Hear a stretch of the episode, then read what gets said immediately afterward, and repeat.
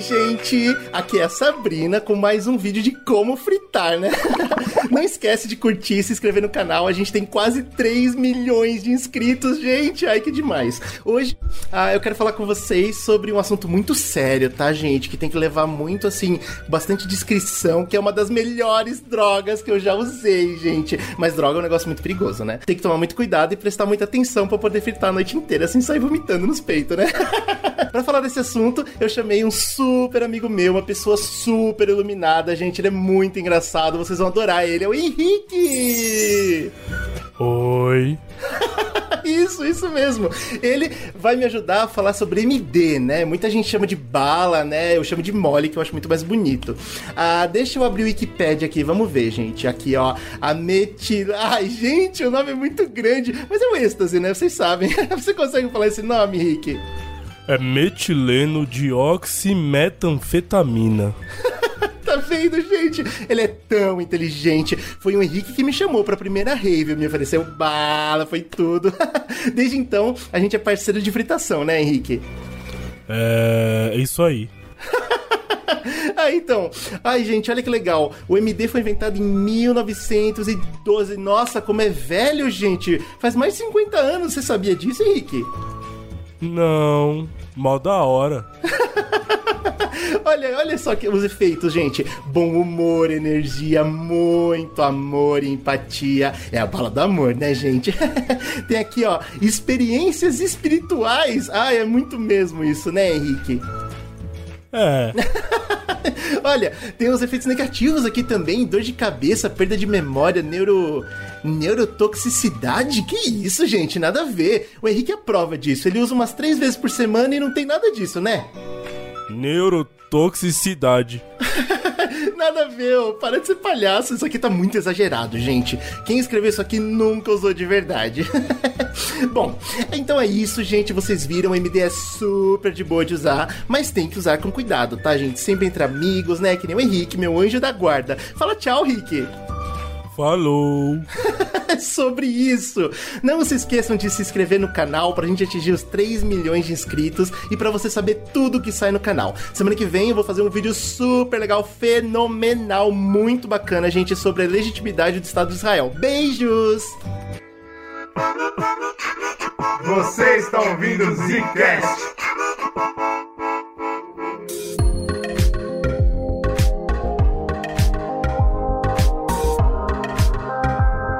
Está começando mais um Zcast do bagulho. Nem falei o Zcast, foi só o Zcast. Quem falou, Bruno? que miserável, cara. Que quem fala é o Slow, tô preocupado, cara. Toda vez que tem podcast de droga, acho que a Polícia Federal fica de olho aqui no meu IP, mano. Tô, tô cabreiro. Suja, suja muito nossas pesquisas, né? O que, que fala o Eugênio, cara? E um dos efeitos, né? É perda de cognição. O cara Agora não consegue fiquei... falar nem o nome da do é. podcast. Fiquei preocupado, cara. Eu pesquisei tudo no, no PC do trampo aqui, velho. Será que vai dar merda isso aí? Ah, do Porque... trampo tá suave, Bruno. Quem se fode lá é o patrão, pô. Eu, eu, tem dois tá momentos que eu tenho medo de pesquisar coisa pro Zcast, quando a gente vai falar de droga e quando a gente vai falar de é, história política, porque normalmente eu tenho que procurar, tipo assim, quem defende o nazismo? Aí é foda. É, então, e eu que tava procurando assim, como se viciar em Aí é como se viciar também, né? usando o chifrudo do cacete. aí, a Foi isso que o Google falou pra você, usando. O Google me deu várias respostas incríveis. Cara, esse é um dos cinco episódios desse ano de droga. É o primeiro, e né, é... da nossa nova temporada. E, cara, é esse ano fim? o bagulho vai ficar louco, porque é só as mais pedidas, hein? As mais mais. Nem sei que droga tem mais, cara. Já falou de tudo já. Não sabia nem que existia êxtase. É, Porra. puta, eu descobri ah, uma lista de droga nova aí pra gente, hein? Mas é muito underground. Tem droga, viu? Tem droga legal. tem muita droga, tem muita droga. E, cara, eu acho que foi uma das maiores decepções que eu vou ter. Eu, eu ah, acho que eu todo podcast de droga fala é... a mesma coisa. Tudo, cara. Não, então, mas essa foi uma das maiores. Tem muitos que me decepcionam, na verdade. Mas êxtase, êxtase, mano, é o tipo de coisa que eu acho que não é, existe informação suficiente comparado com a droga. A, a gente já comentou de outras drogas muito sérias, por exemplo, crack, mas todo mundo sabe do crack. LSD, sabe-se muito sobre LSD. Eu acho que êxtase sabe-se muito pouco, velho. É, e existem isso é um problema. Vários estudos que ainda estão é, caminhando devagarzinho, né? Falta ainda muita conclusão. Você falou do crack, do LSD, são, são drogas que tiveram proporções ao longo longo do tempo maiores, né? Uns de impacto de saúde, outro desse negócio recreativo e tal, no caso da, que tá associado a uma cultura, né? Tipo, o LSD, por exemplo, tá associado a toda uma cultura, uma geração, né? Então aí tem vários estudos com isso. Agora, o êxtase, ele veio que, tipo, meio num tiro curto, assim, de uma vez. Então, é estranho, porque não é, não é novo, né? Tem tá aí há muito tempo, mas parece que, sei lá, ninguém sentou pra falar, opa, a gente tem que informar as pessoas sobre o que, que é o êxtase. Ou, ou até tem, mas, tipo, nunca explodi- explodiu. E eu digo isso porque ele tem uma balança muito errada entre informação e popularidade, entendeu? Esse é o meu problema com êxtase. Porque eu, eu não conhecia a cena tanto antes de pesquisar. E depois que eu pesquisei, eu descobri que, cara, é, é uma das drogas mais fáceis de você encontrar no YouTube, cara. E, tipo, é, por quê? Porque é uma droga que a elite usa principalmente. Então, o que, que você encontra? Você encontra todos aqueles branquinho rico que, que vira influencer, que tem a, a, né, o que é vlogger. é, essa foi minha experiência. Quase fui assaltado, sabe? Aquelas. Aquela, nossa, o bagulho que. Caralho, não sei o que que você tá falando. Caralho. Ah, amigão. Ah, Como assim? Quase fui assaltado, mas eu tava com êxtase e me salvei? É tipo Não, tipo, é, é o- é o exemplo, é o exemplo de vídeo que eles postam, tá Ah, ligado? Tipo, é- é- esses canais, eles lançam esses vídeos assim, tipo, quase morri. Aí é sobre como ele tava num carro e passou no farol, farol vermelho. Um bagulho assim. Bom, o meu ponto é, existe muito disso. Existem muitas desses influencers que usam as drogas porque elas são de fácil acesso. A gente vai falar sobre isso nesse podcast. E aí vão e lançam vídeo. Tipo, minha experiência com êxtase, por exemplo. Ou minha experiência com MDMA, hoje em dia, né, só se chamam de MD, né? E é maravilhoso, tá ligado? Todo mundo, pô, foi muito louco, foi legal pra caralho. E é isso que chega no ouvido do, do jovem que tá pesquisando. Se você joga hoje Ecstasy ou MD no YouTube e, só, e você é uma pessoa que assiste esses caras, você só vai ver coisa positiva, cara. Então, tipo, é legal pra caralho, usa aí, toma bastante água, hein? E fim, tá ligado? Isso me deixa Olha possesso, menos cara. O cara tem uma preocupação com a saúde alheia, né? É Então, é, é isso que quer, me quer mata. informar de maneira construtiva aí o povo. o Mas eu fico puto por causa disso, porque o idiota fala, tomem água e acha que tá pronto. Agora eu fiz, como- é, todo mundo chama redução de danos. Não, filha da puta. Piorou muito a vida de todo mundo. E aí, eu- claro, tomar água é importante, tá, gente? Em qualquer situação. É, Mas, por exemplo, pô, o cara que fuma maconha, ele não fala assim, fume maconha e tome água. Isso aí é foda. Acho que a galera devia mudar o approach, inclusive. Eu acho que esse tá aí. marketing aí da água é importante pra outras drogas Mas é também. E outra, e outra coisa que me matou foram os famosos, cara. Porque assim, a gente tá acostumado a ouvir bastante pop e, e trap americano, né? E eles sempre falam da tal da Molly, né? Sim. Tipo, eu vou Famoso. tomar um Molly, vou tomar uma Molly. É Molly é, é MDMA, é, é outro nome que eles usam. E, cara, tipo, eu fui pesquisar, mano, a porra da Lady Gaga, tá ligado? Que é um ícone pop, na minha opinião, eu acho que não é de muita gente. Ela soltou isso numa entrevista, falou: ah, cuidado, não usa muito MD, senão você vai parecer comigo. Velho.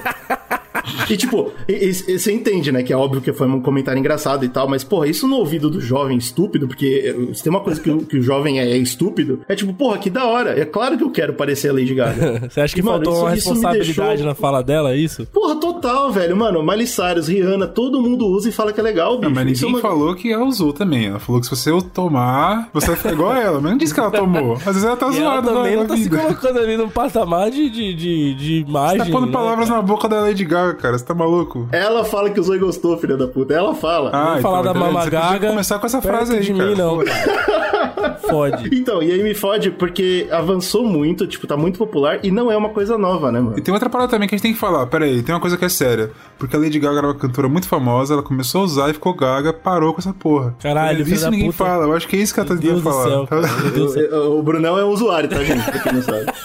É, o usuário tá claramente afetado pelo uso. Mas é. Obviamente. Essa parada é foda mesmo, porque o uso da, do êxtase, né? Ele veio com tudo nos anos 80 ali, chegou no Brasil no 90 e tal. Ele deu uma queda brusca e voltou, né? Principalmente com esse negócio de balada, né? Sabe, como o Gênio falou dos mais jovens, a camada de, de farra, bagunça. Gosta porque é uma droga que a gente vai explicar aqui hoje tudo sobre o êxtase. Então, desde a da composição, da história, como que faz, como que fez. E é basicamente é uma droga que te dá longevidade no rolê, né? Você fica muito ligado por muito tempo. Então acaba sendo uma droga que a galera prefere usar em, em raves aí, que são dias e dias de, de festa, o cara tem que aguentar a pancada. Ele vai lá e usa legal, né?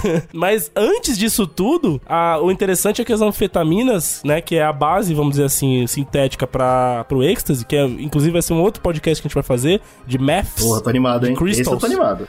Quem assistiu Breaking Bad aí, vai, se liga, vai ficar louco. Sabe Mas... como é triste, né, cara? É terrível. Mas a- a- lá no início os caras começaram a trabalhar com anfetaminas justamente porque ele é um derivado derivado sintético da adrenalina, né? Adrenalina, dopamina, serotonina, todos esses compostos aí que fazem parte do nosso corpo de maneira muito importante, né, no nosso neurosistema, eles são muito parecidos, né? As moléculas são muito parecidas. Aí a anfetamina veio, vamos dizer assim, a gente, a gente sabe quando o homem branco põe um jaleco químico e ele vai pro laboratório, né? A gente sabe o que acontece, né? Opa. Ele vicia gerações, né? Em, em drogas, ele acaba com gerações, né?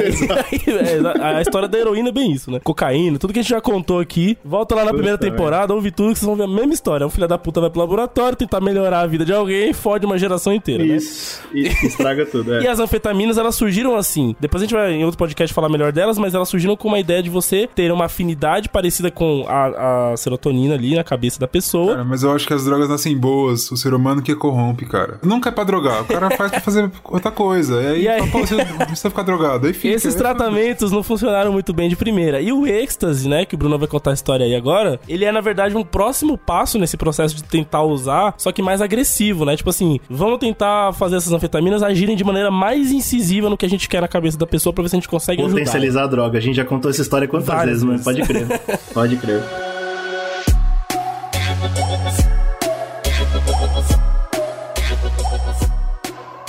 Você entendeu o contexto, como que surgiu, tá ligado? Não veio do nada, ninguém falou, pô, eu quero me drogar e aconteceu. E toda uma, Ah, uma coisa, não. a humanidade anda pra frente, é loucura. Acontece que a droga é, foi instaurada que ela nasceu em 1912, depois de estudos e tal. Falou, ah, foi 1912 foi a primeira síntese dessa droga. E ela aconteceu dentro de uma empresa privada, que foi a Merck Group, que é uma multinacional alemã, foda. A Alemanha tem várias empresas gigantes de química, né? Tipo BASF, Bayer e tal. Aliás, a Merck é uma empresa que tá presente até hoje nas indústrias, né? Muito forte. Ela faz reagentes químicos, né? Ela faz healthcare, performance de material, uma porra de, uma porrada de coisa. Droga. Farmacêutica também, né? Então, drogas estão envolvidas. Droga com força. E aí tem uma história que eu tava vendo que é muito famosa sobre a criação da droga, mas a gente vai desconstruir ela, porque em Opa. pesquisas eu vi que existe uma desconstrução já que é tida como real. Qual que é a parada? A É, história é tipo uma lenda, é tipo uma fábula? Sim, é tipo uma, uma lenda. A lenda é que a galera tava fazendo experimentos malignos. Igual o Oslo falou, né? O cara põe um jaleco pra fazer o quê? Fazer o mal, fazer o caos. Aí, o cara, não sei por que motivo, não faz nem sentido, mas ele entrou e falou, pô, vou fazer uma droga, um bagulho aqui, né? Um remédio, que ele vai, é, como que fala? Tirar, suprimir o apetite dos soldados. Então o soldado vai ter menos apetite e a gente vai gastar menos dinheiro com os caras. Minha Nossa Senhora, Basicamente cara. é isso. Vai ser lucrativo pra caralho, porque a Alemanha... Peraí, você não, você não acha isso vigarice, não? Então, Total, mas aí bicho. calma, calma lá. Isso pra mim é vigarice. Ah, é vigarice, é vigarice. Incrível, Mas a história é real também ainda. Isso é. E aí, essa que era a ideia. Pra mim não faz sentido porque, porra, você quer ter os soldados, pelo menos, né, saudáveis. Ainda mais em Exato, 1912, que tava pra começar a Primeira Guerra Mundial. Então, É que a Alemanha não sabia o que vinha. é, então, sei lá que porra é essa. Mas quem foi o cara maravilhoso que sin- sintetizou pela primeira vez o MDMA? Foi um cara chamado Anton Kolisch. Kulich. se pronuncia? Igual o slow alemão aí, burguês. Obrigado, safado. nosso baiano alemão. O que que acontece? Ele era um doutor, né? Pica, trabalhava na Merck e tal. Ele, ele era especializado, o doutorado dele foi em síntese orgânica, obviamente, e síntese de indolina. É tipo um composto aromático bizarro que tem um nitrogênio no meio dele. E ele fez a partir de um, de um grupo que tinha uma dupla N. Ele conseguia fazer uma loucura lá pra fazer a parada, fez doutorado em cima disso. A galera falou, pô, esse cara aqui é talentoso e tal. E ele trampou com os caras e sintetizou pela primeira vez o MDMA. E ele morreu na Primeira Guerra, então ele sintetizou e tirou o jaleco, foi botar a botina, ele não comeu direito e morreu, não sei. Mas enfim, seria engraçado se, né, no mínimo... Se não fosse triste. Se não fosse triste, exatamente. E aí, é claro, né, dizem que ao longo do tempo, a, a- o MDMA foi ganhando o status dele e a Merck foi meio que obrigada a, tipo, retirar o composto de venda e tal, e meio que deixar ele esquecido. E depois ele foi ressuscitado só em 1970 por um cara chamado Alexander Shul- Shulgin, que é um americano, mas a gente vai falar dele daqui a pouco. Essa Aí eu tenho certeza que foi droga já, né? Sim. 70? Esse- É, então, esse cara aí já era meio doidão. A gente vai ver que ele é meio drogado legal mesmo. Essa que é, que é a história meio que, que, que a lenda que se conta. Só que aí a Merck não estava satisfeita com essa história porque não era verídica, né? Segundo ela também. E ela falou assim: pô, vou fazer o seguinte: vou contratar um, uns caras. Falou: ó, vocês têm acesso aí à patente da época, aos diários e tu- vamos remontar essa porra e recontar a história como de fato Opa! aconteceu. Opa, pera aí. ligado? Ué, mas peraí, que história é essa? Eles estão recriando a história ou eles estão ah, trazendo à tona a verdade? Tem que ter um, ter um Então, limiar É, aí. eu tô confuso. Cada um aí tem a sua interpretação, entendeu? É isso. Eu tô tendo a Cara, minha. tô tendo a minha Exatamente. O cara falou, Não, mas, pô, pô, eu me pergunto, por que, que a empresa teria vontade de recontar essa história? Tá tudo bem, né? Parece ok Porra, eu mim. não acho ok você falar que tem uma empresa em que vem um cara Ah, maligno entendi. fez Por causa da vigarice. Entendi, É, entendi, entendeu? entendi, tipo, pô, não foi bem assim que nasceu. Hum. Tem por trás. E também não foi, tipo, né? Ai, ai, esses alemães. Não foi o cara que falou assim, pô, vou fazer o Ecstasy, que é uma droga muito legal. Tipo, nessa ideia, entendeu? A ideia é você fazer seu trabalho e acontecer um acidente, por exemplo. Entendeu? Acontecer uma coisa que você não tava esperando. Mas Curioso, curioso. qual que era a parada, né? Nessa história, nessa pesquisa toda, qual foi o que eles trouxeram à tona depois? A ideia é que existia nessa época, em 1912, lembrando que antes da Primeira Guerra Mundial, não tinha antibiótico, era uma época bem diferente. A Bayer, ela era muito pica e tinha o melhor do mercado, que era um coagulador de sangue, tá ligado? Você toma no cu lá, você precisa coagular seu sangue, né, coagule, você não morrer sangrando. E a Bayer tinha um composto muito pica. E aí a Merck falou, pô, queremos a mesma coisa. Deixa, eu- deixa É. eu situar aqui, historicamente, a Bayer testou essa porra aí em judeu, viu? Ah, pode ter Mas aí certeza. todos eles, né, provavelmente. O que é mais louco é pensar que uma empresa que fez isso, testou coagulador de sangue em judeu, evoluiu pra fazer a cebola do, do Outback, né? Isso é um bagulho que me deixa maluco, velho. Isso é sem Como que... explicação. E, e as maçãs da Turma da Mônica. Ah, você tá de é- tá de é- fuder. é- Não, não, sério? É, Porra. as maçãs, porque as maçãs da Não, Turma da segue Mônica não tem semente, né? E a que pra mim é. É real, o que eu tô falando não é brincadeira, não. É real essa Eu porra. sei que quando ele fala que é real, é mentira pra caralho. Porra, que filha da... A parada era que a patente da Bayer era relativo a hidrastinina, que era um composto que era pica nessa parada. Aí os caras falaram assim, cara, vamos tentar, porque se é uma patente, ou seja, aquela, for- aquela forma de sintetizar essa parada é patenteada da Bayer, a gente não pode copiar a fórmula, tá ligado? A gente tem que criar a nossa. Eles falaram, mano, tem o metil hidrastina, que é a mesma parada, tá? Hidrastinina, que vai ser a mesma porra. E se a gente fazer essa parada e a gente criar o nosso próprio caminho, a gente consegue patentear isso. Então foi essa a tentativa, vamos criar coag- coagulante muito forte pra competir com a Bayer sem e ter a patente nossa, tá ligado? Então, Aí que surgiu a Coca e a Pepsi. por aí. Pô, mas Essa que é loucura. ideia. Essa é a segunda história, né, mano? Os caras re reconstru... reconstruíram a história mostrando que eles são uns pau na roda de novo. Também. Pô, Entendeu? Mas só que assim, tipo, a gente não tava Que fazendo merda. um bagulho pra deixar os, sei lá, os soldados É, morrendo entendi. de fome. Já- já melhorou um bagulho pouco, é diferente, verdade. né, cara? E aí eu tava pesquisando do porquê que existe esse fake news, né? Essa história falsa e essa, essa lenda em volta. E aparentemente, em 1949, um laboratório americano, 49 a 57, um laboratório americano tava tentando desenvolver uma- um composto muito parecido com MDMA, que chamam de MDA. E os caras estavam fazendo justamente pra ser um inibidor de alimentação. Tipo assim, cara, eu quero fazer um bagulho pra dieta. Pô, eu quero emagrecer, mas eu sinto muita fome, eu como o tempo todo. Então eu vou te dar um remédio que você vai tomar, vai ficar doidão, não vai comer. genial. Tipo isso. Porra, os caras iam comprar heroína e cocaína na farmácia, porra. O que, que é um É, pode MDAzinho crer, pra dar uma complementada na dieta? É uma- e faz sentido, eu acho que funcionaria, inclusive. Se tá Porra, você não é. isso aí é o, isso aí é o coquetel da, da alegria, bicho. E remédios para que, que são saciadores de fome, essas paradas assim, geralmente quem, quem toma as histórias é algo bizarro. O cara fica meio travado, você fica aceleradão. Tem umas histórias assim. Então, eu acho que faz sentido pensar que usaria esse, essa parada. Aí, beleza, mas é claro que depois da Merck, da, da Merck fazer essa parada e, tipo, inicialmente fala, pô, não tem muito pra onde ir, aparentemente não coagula porra nenhuma. Enfim.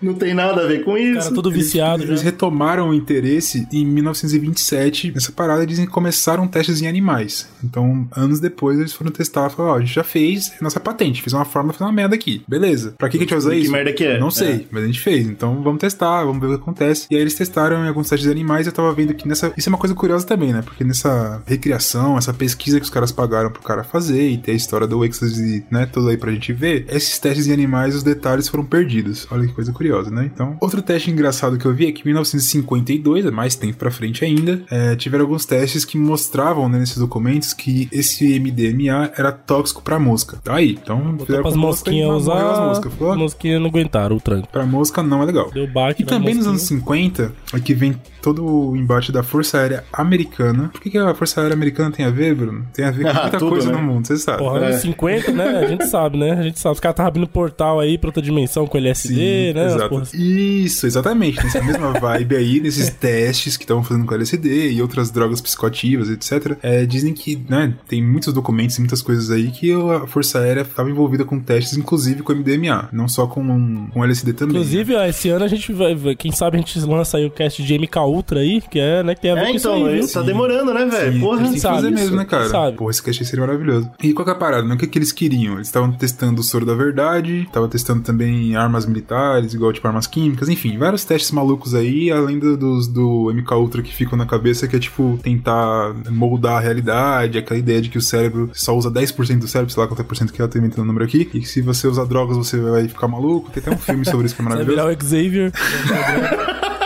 Viu? Andar de cadeira de roda você vai. Então, Exatamente, isso é bem provável. Então tem toda essa parada, essa, essa parada em volta dos testes e tal, mas é, nos registros mesmos que eles pegaram assim, ó, alguma coisa que talvez pode ser que naquela época, muito provavelmente ou não, também não sei, eles usaram pra testar em humanos. É um documento que fala de 1959, que um cara que trampava na Merck chamava Wolfgang, isso aqui eu não sei falar. Nossa, claro que ele chamava Wolfgang. É, Frostorfer, não sei falar isso aqui. Mas enfim, Wolfgang já tá bom, né? Wolfgang Tá ótimo, era um químico porra. da empresa. É muito Parece que ele interessado é, nessa parada. Falando assim, mano, esse MDMA aí que vocês fizeram aí, esse bagulho aqui é pica, hein, viado? Tem que fazer um bagulho interessante com isso aqui, hein? Não sei o quê. Ai, ai Wolfgang, o que você vai fazer? E parece que, tipo, tem nesses documentos algumas insinuações de que talvez ele tava cooperando com essa galera, né, da aviação e tal, em testes humanos. Ah, que Mas curioso. é bem, talvez, talvez, entendeu? Não sei. Se aconteceu, não sei também. Ah, eu sei, eu sei. eu Mas o. Wolfgang provavelmente deve ter tomado. Mas Pô, eu não eles, sei. eles colocou de cobaia, falou, me use, me use.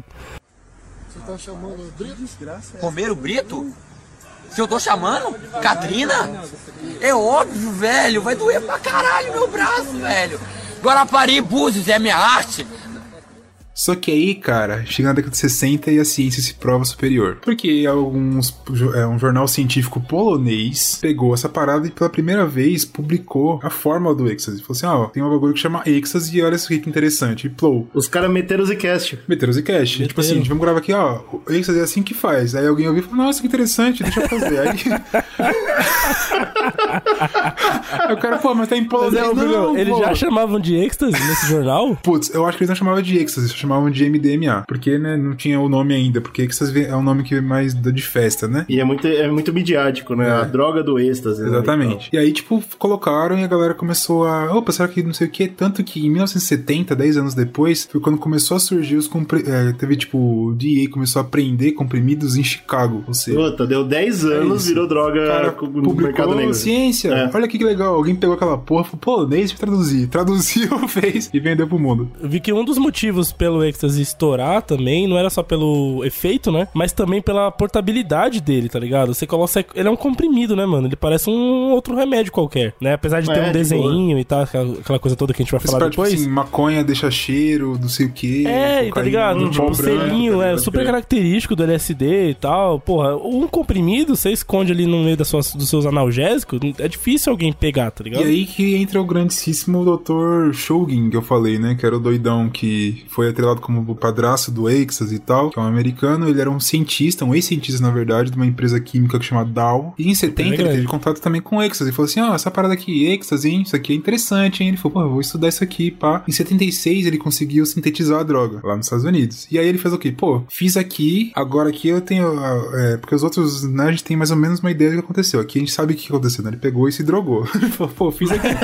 É, Vou usar pra ver o que acontece. certeza. E quando ele começou a usar em si mesmo e tal, aí que você tem os primeiros testes humanos registrados de fato, né? Enquanto, tipo, lá, o Wolfgang, por exemplo, é só uma suposição, não tem um negócio, ah, usei humanos e tal. Ele nunca registrou, Nunca né? registrou. Aqui tem o registro. O cara usou em si, achou incrível, falou, pô, top. E ele ficou muito entusiasmado com essa parada. Muito parecido com o que a gente falou no cast de, de LSD também, né? Quando os caras começaram a usar, falaram, mano, essa parada aqui é diferenciada, isso aqui é uma coisa maravilhosa, etc. E isso, isso que ele fez é uma coisa engraçada que a gente vai ver a história se repetindo, viu? Porque mais pra frente eu vou falar sobre a parte do tráfico e tal. E é exatamente isso. A- a- algum lugar muito longe faz, produz, fica famoso. E aí a galera dá um jeito de descolar a receita e fala: agora, agora eu vou fazer em casa essa porra. E foi Exatamente. isso que o Shugin fez, né? Exatamente. E aí o que ele começou a fazer? Ele falou, mano, essa, essa parada aqui, ela pode ser uma droga interessante pra uso em terapia, por exemplo. Expansão de percepção, mudança Então ele de volta hábito. lá pra ideia original, lá em 1912, né? Quando os caras estavam trabalhando com terapia, né? Com MDMA. É, e faz sentido, né? Ainda assim, é uma anfetamina que ataca muito forte. Então por que não, né? Exato, mas aí ele usou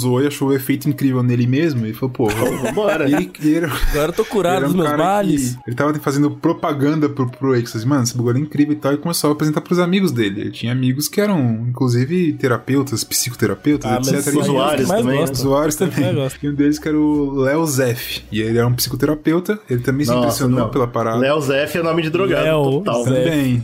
Ele achou incrível, começou a usar nele mesmo também, né? Falou, Engraçado. Todo mundo usar, foda-se. Só que ele começou a aplicar nas terapias que ele fazia, tá ligado? Então, pra você ver a influência do Suga, né? Ele começou, tipo, a passar isso pra frente e vários terapeutas começaram a usar, né? O Léo Zeff é um exemplo. Ele começou a, fa- a fazer terapia com isso e falou, mano, eu vou viajar aos Estados Unidos e a Europa com essa merda aqui. Ele chamava de Adam, que é Adão, né? Porque na concepção dele de terapia e tal, Ah, não. quando você usa o êxtase, você leva o homem àquela inocência Não. primordial. Então, Não. É o mais básico do seu, do, Exato. do seu, oh, né? Fucking hell. O tal, o tal do jovem místico já existia naquela época, né, cara? Opa, existia bem antes, amigo. O mais louco é que tá até hoje com esse raciocínio aí. Esse raciocínio nunca morreu, tá? Sim, sim. Todo mundo concorda com isso. Tem muita gente que concorda com isso aí. Mas aí, o que ele dizia, né? Que isso, que usar o êxtase nos tratamentos, é, tipo, ajudava a acelerar os tratamentos, tanto contra a depressão, abuso de drogas, o cara tinha, era abusado de outras drogas, vamos usar o êxtase. A gente viu isso em várias, né? Cocaína já foi usada, enfim, É. já viu bastante. É Heroína, muito engraçado como uma cocaína. droga faz você esquecer da outra, né? É, ficou curioso pra caramba. O que eu achei engraçado é porque ele tem no- nos documentos lá que ele usava pra tratamento de autismo, que eu achei o máximo. Não sei como funcionava, deve ser uma coisa incrível. E ele também usava pra terapia de casal. Tipo, Ah, ele não tentou fazer a cura gay. não pelo que eu vi, mas, né? Ah, bom, já é uma vitória. já- Não, pô, legal. Já é algo, já é algo. E aí é claro, né? Quando começa a popularização no- nos ambientes mais médicos, ou mais, né, yuppies e não sei o que, começa a popularizar a droga, mas não era uma coisa tão pesada ainda. Só que aí começa esse crescimento, né? Tipo, oh, peraí, se a gente utilizar não só pra terapia e tal, mas também pra uso recreativo, ou pra dar uma relaxada, ou pra não sei o que. E no final dos anos 70 e começo do 80, é, já tinha uma, uma grande galera de psicólogo, psiquiatra, é, os caras que já usavam bastante psicodélicos que vieram dos hippies e tal, né? E começaram a comprar a ideia. E o pensamento deles era o seguinte, mano, a gente tem que deixar essa porra popular logo. Porque se ela ficar muito popular, os caras não vão conseguir criminalizar ela, tá ligado? Hum, Nossa, mas- Vão meter o álcool, Que né? que Vão é fazer isso? igual o álcool. Meter É. o álcool. Tipo, se todo mundo usar e for uma coisa ok, pra que você vai proibir, tá ligado? Essa que era meio que a ideia, deixar, tipo, a opinião pública a favor da droga. É tipo como o Brasil fez com a cloroquina, né? Mais ou menos a mesma, a mesma história. Mais ou É, mas menos a mesma tinha a política por trás, né? Pô, mas que loucura, isso é engraçado, né? É uma droga que é super velha, mas ele já tinha experiência de várias outras drogas que tinha quando ela voltou, né? Quando ela teve O esse LSD, por exemplo, foi uma droga que É. começou assim, teve todo o bagulho de criminalização, piriri, pororó, cocaína já tinha passado por isso, enfim. É E claro, mesmo assim deu errado. provavelmente não funcionou.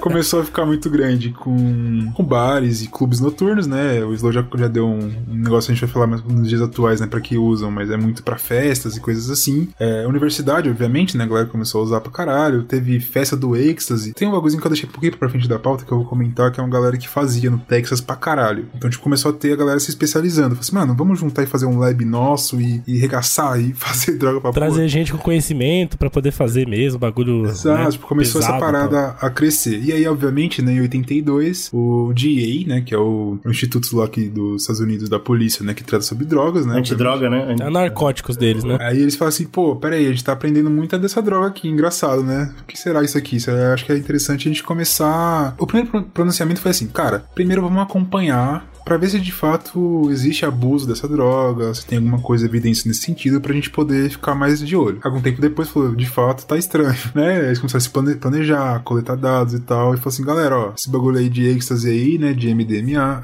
é interessante a gente começar a reunir profissionais e tal pra gente discutir esse assunto. Quando eles falaram isso, vários, vários psicólogos, psiquiatras, não sei o que, fizeram quase um piquete, falaram, não, pô, toma no cu, não proíbe.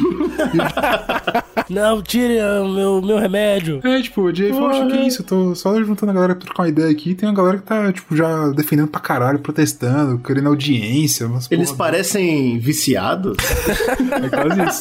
Parece até que tu viciou no negócio, rapaz. Que isso? Sim, os caras fizeram audiência sobre a droga. Não, vamos discutir, o cacete. A mídia já começou a falar, ó, os caras querem criminalizar. E pai começou aquele, né, aquele burburinho do cacete, né? Quando começou esse burburinho do cacete, o, ca- o grupo do Texas que eu, que eu falei chamava Texas Group, que foi uma galera que falou assim, mano, vamos se juntar e fazer droga pra porra. Perceberam que os caras queriam criminalizar, falaram assim, o seguinte, então como que a gente vai responder a isso? Em 85, a média que eles faziam por ano, se eu não me engano, era 30 mil comprimidos. Em, em 1985. Isso. Tá. Oh, desculpa, eles faziam 30 mil por mês. É isso, eles faziam 30 mil por mês falaram, vamos 30 fazer mil por mês. 8 mil por, an por dia. Então, tipo assim, a gente vai aumentar muito pra caralho. Jogou a produção lá em cima, porque, Porque, na hora que parar de produzir. Eu não sei fazer essa conta, não. Né, Vai dar 240 mil por, por mês daí. É, porque, isso? tipo, entre aspas, eles faziam mil por dia, né? Se são 30 mil por mês, eles Aham. falaram, vamos fazer 8 mil, tipo, eles vão 8 Aumentarem vezes, oito né, vezes, né? Porque aí se, se entrar na, na lei, né? E aí ele já tem um monte produzido, né? É, tem já bastante fez, na mão, Já é. vendeu, já foi. Aí, chato, né, cara?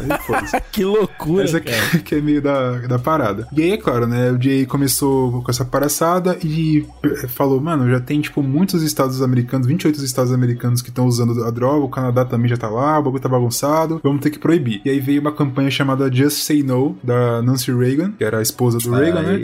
É, é um dos passos mais importantes na batalha antidroga, né, cara? É, aliás, o, o casal aí, Reagan aí, que foi o presidente aí da, da doutrina lá contra o comunismo, aquela porra toda, não foi? Esse foi o, o passo mais conservador da história dos Estados Unidos, né, cara? Tipo, eles inventaram essa luta contra as drogas, inventaram a luta contra o comunismo, inventaram a porra toda, né, mano? A gente vê isso bastante no Narcos também, né? Que é na mesma época que eles começam a arregaçar mexicano e.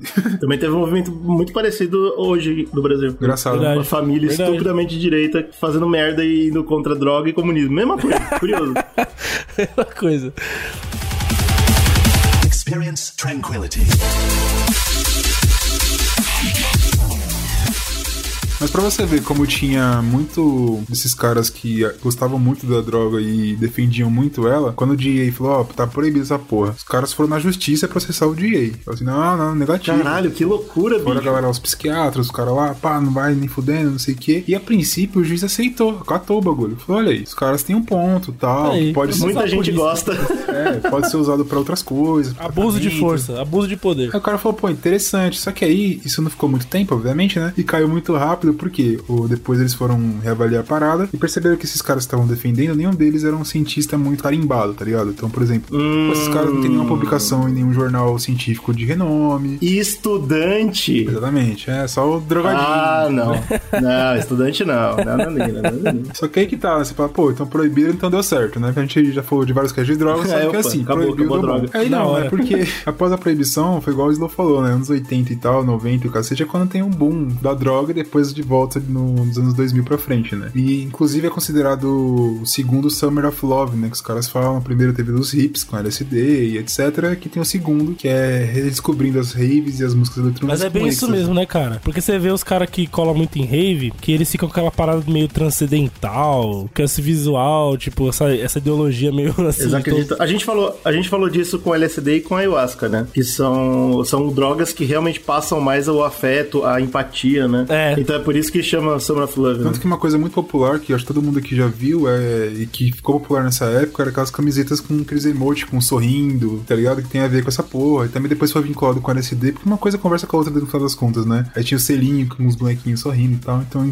enfim, mas começou aí. Mas isso é legal de pontuar, porque Ecstasy e LSD conversam nessa vibe do jovem místico, né? Mas quimicamente, total. as drogas não se conversam nem um pouco, né? A gente vai falar disso. Não, é, eu, eu acho absurdo exatamente por causa disso. A gente comentou logo no começo do cast. O LSD, ele é uma droga que tem muito mais informação, muito mais fácil disponível pra todo mundo. Todo mundo entende muito mais o que que é o LSD do que o êxtase. E é triste isso, porque o que você vê nas festas e os jovens místicos e tal, é misturar as duas e foda-se. É tudo a mesma coisa. É o que dá e eu ruim. fico puto com isso, mano. É terrível. Aí é vala, fi, vala. É porque a vibe, a vibe é muito parecida, né? Tipo, se você parar pra pensar, assim como no LSD, a gente comentou que tinha os grupos místicos, o próprio do. Qual é o nome do corno que. nazistinha que morreu lá? Você me pegou de surpresa, né? Existia. O próprio Charles Manson e outras daquelas vibes dos anos 60 que estavam acontecendo ali, que tinha essa parada mais mística, vamos descobrir nós mesmos e não sei o que. Com o LSD, inclusive, depois que- pela história que a gente tá contando aqui, você percebe que tinha uma coisa parecida, né? Tipo, vamos lá em tratamento psicológico, curar depressão. Tinha essa parada, tinha um apelo parecido, mesmo sendo coisas diferentes, tá ligado? E o jovem ignorante que não pesquisa porra nenhuma não, sabe a diferença. Não, né? o jovem tá drogado, ele não tem tempo de. É, ele tá muito ocupado usando a Tanto que droga. eu vi uma pesquisa que foi feita em 2005, que os caras foram em 50 estudantes de Edimburgo, pegaram 500 caras, e falaram assim, e aí galera, vamos ver quem usa e quem não usa. Então 36% falaram assim, ó, já tomei o êxtase. Então é quase a metade, né? Beleza. Desses 36, 75% consideram que não só o êxtase é incrível, como é uma força positiva na vida dele. Tipo, isso é uma coisa Tá lá, Ajuda tá na vida, né? Puta, cara. E, e a ciência diz o contrário, amigo. Olha É que verdade. Muito tem essa parada Pô. social do êxtase, porque, como é uma droga, a gente vai comentar sobre a questão de vício, né? Mas vício à parte, independente disso, é uma droga que, como tá atribuído a bons, boas sensações, né? Com essa parada da serotonina e tal, as pessoas tendem a achar que, que é isso que tá levando elas à felicidade, né? É, Mas, exato. cara, a gente falou de ayahuasca, cara. Ayahuasca é uma droga que você toma, você se caga, você se vomita. E nego gosta. É, pô. Fala, pô, você passa por isso depois é incrível. Então, tipo assim, isso não tem problema.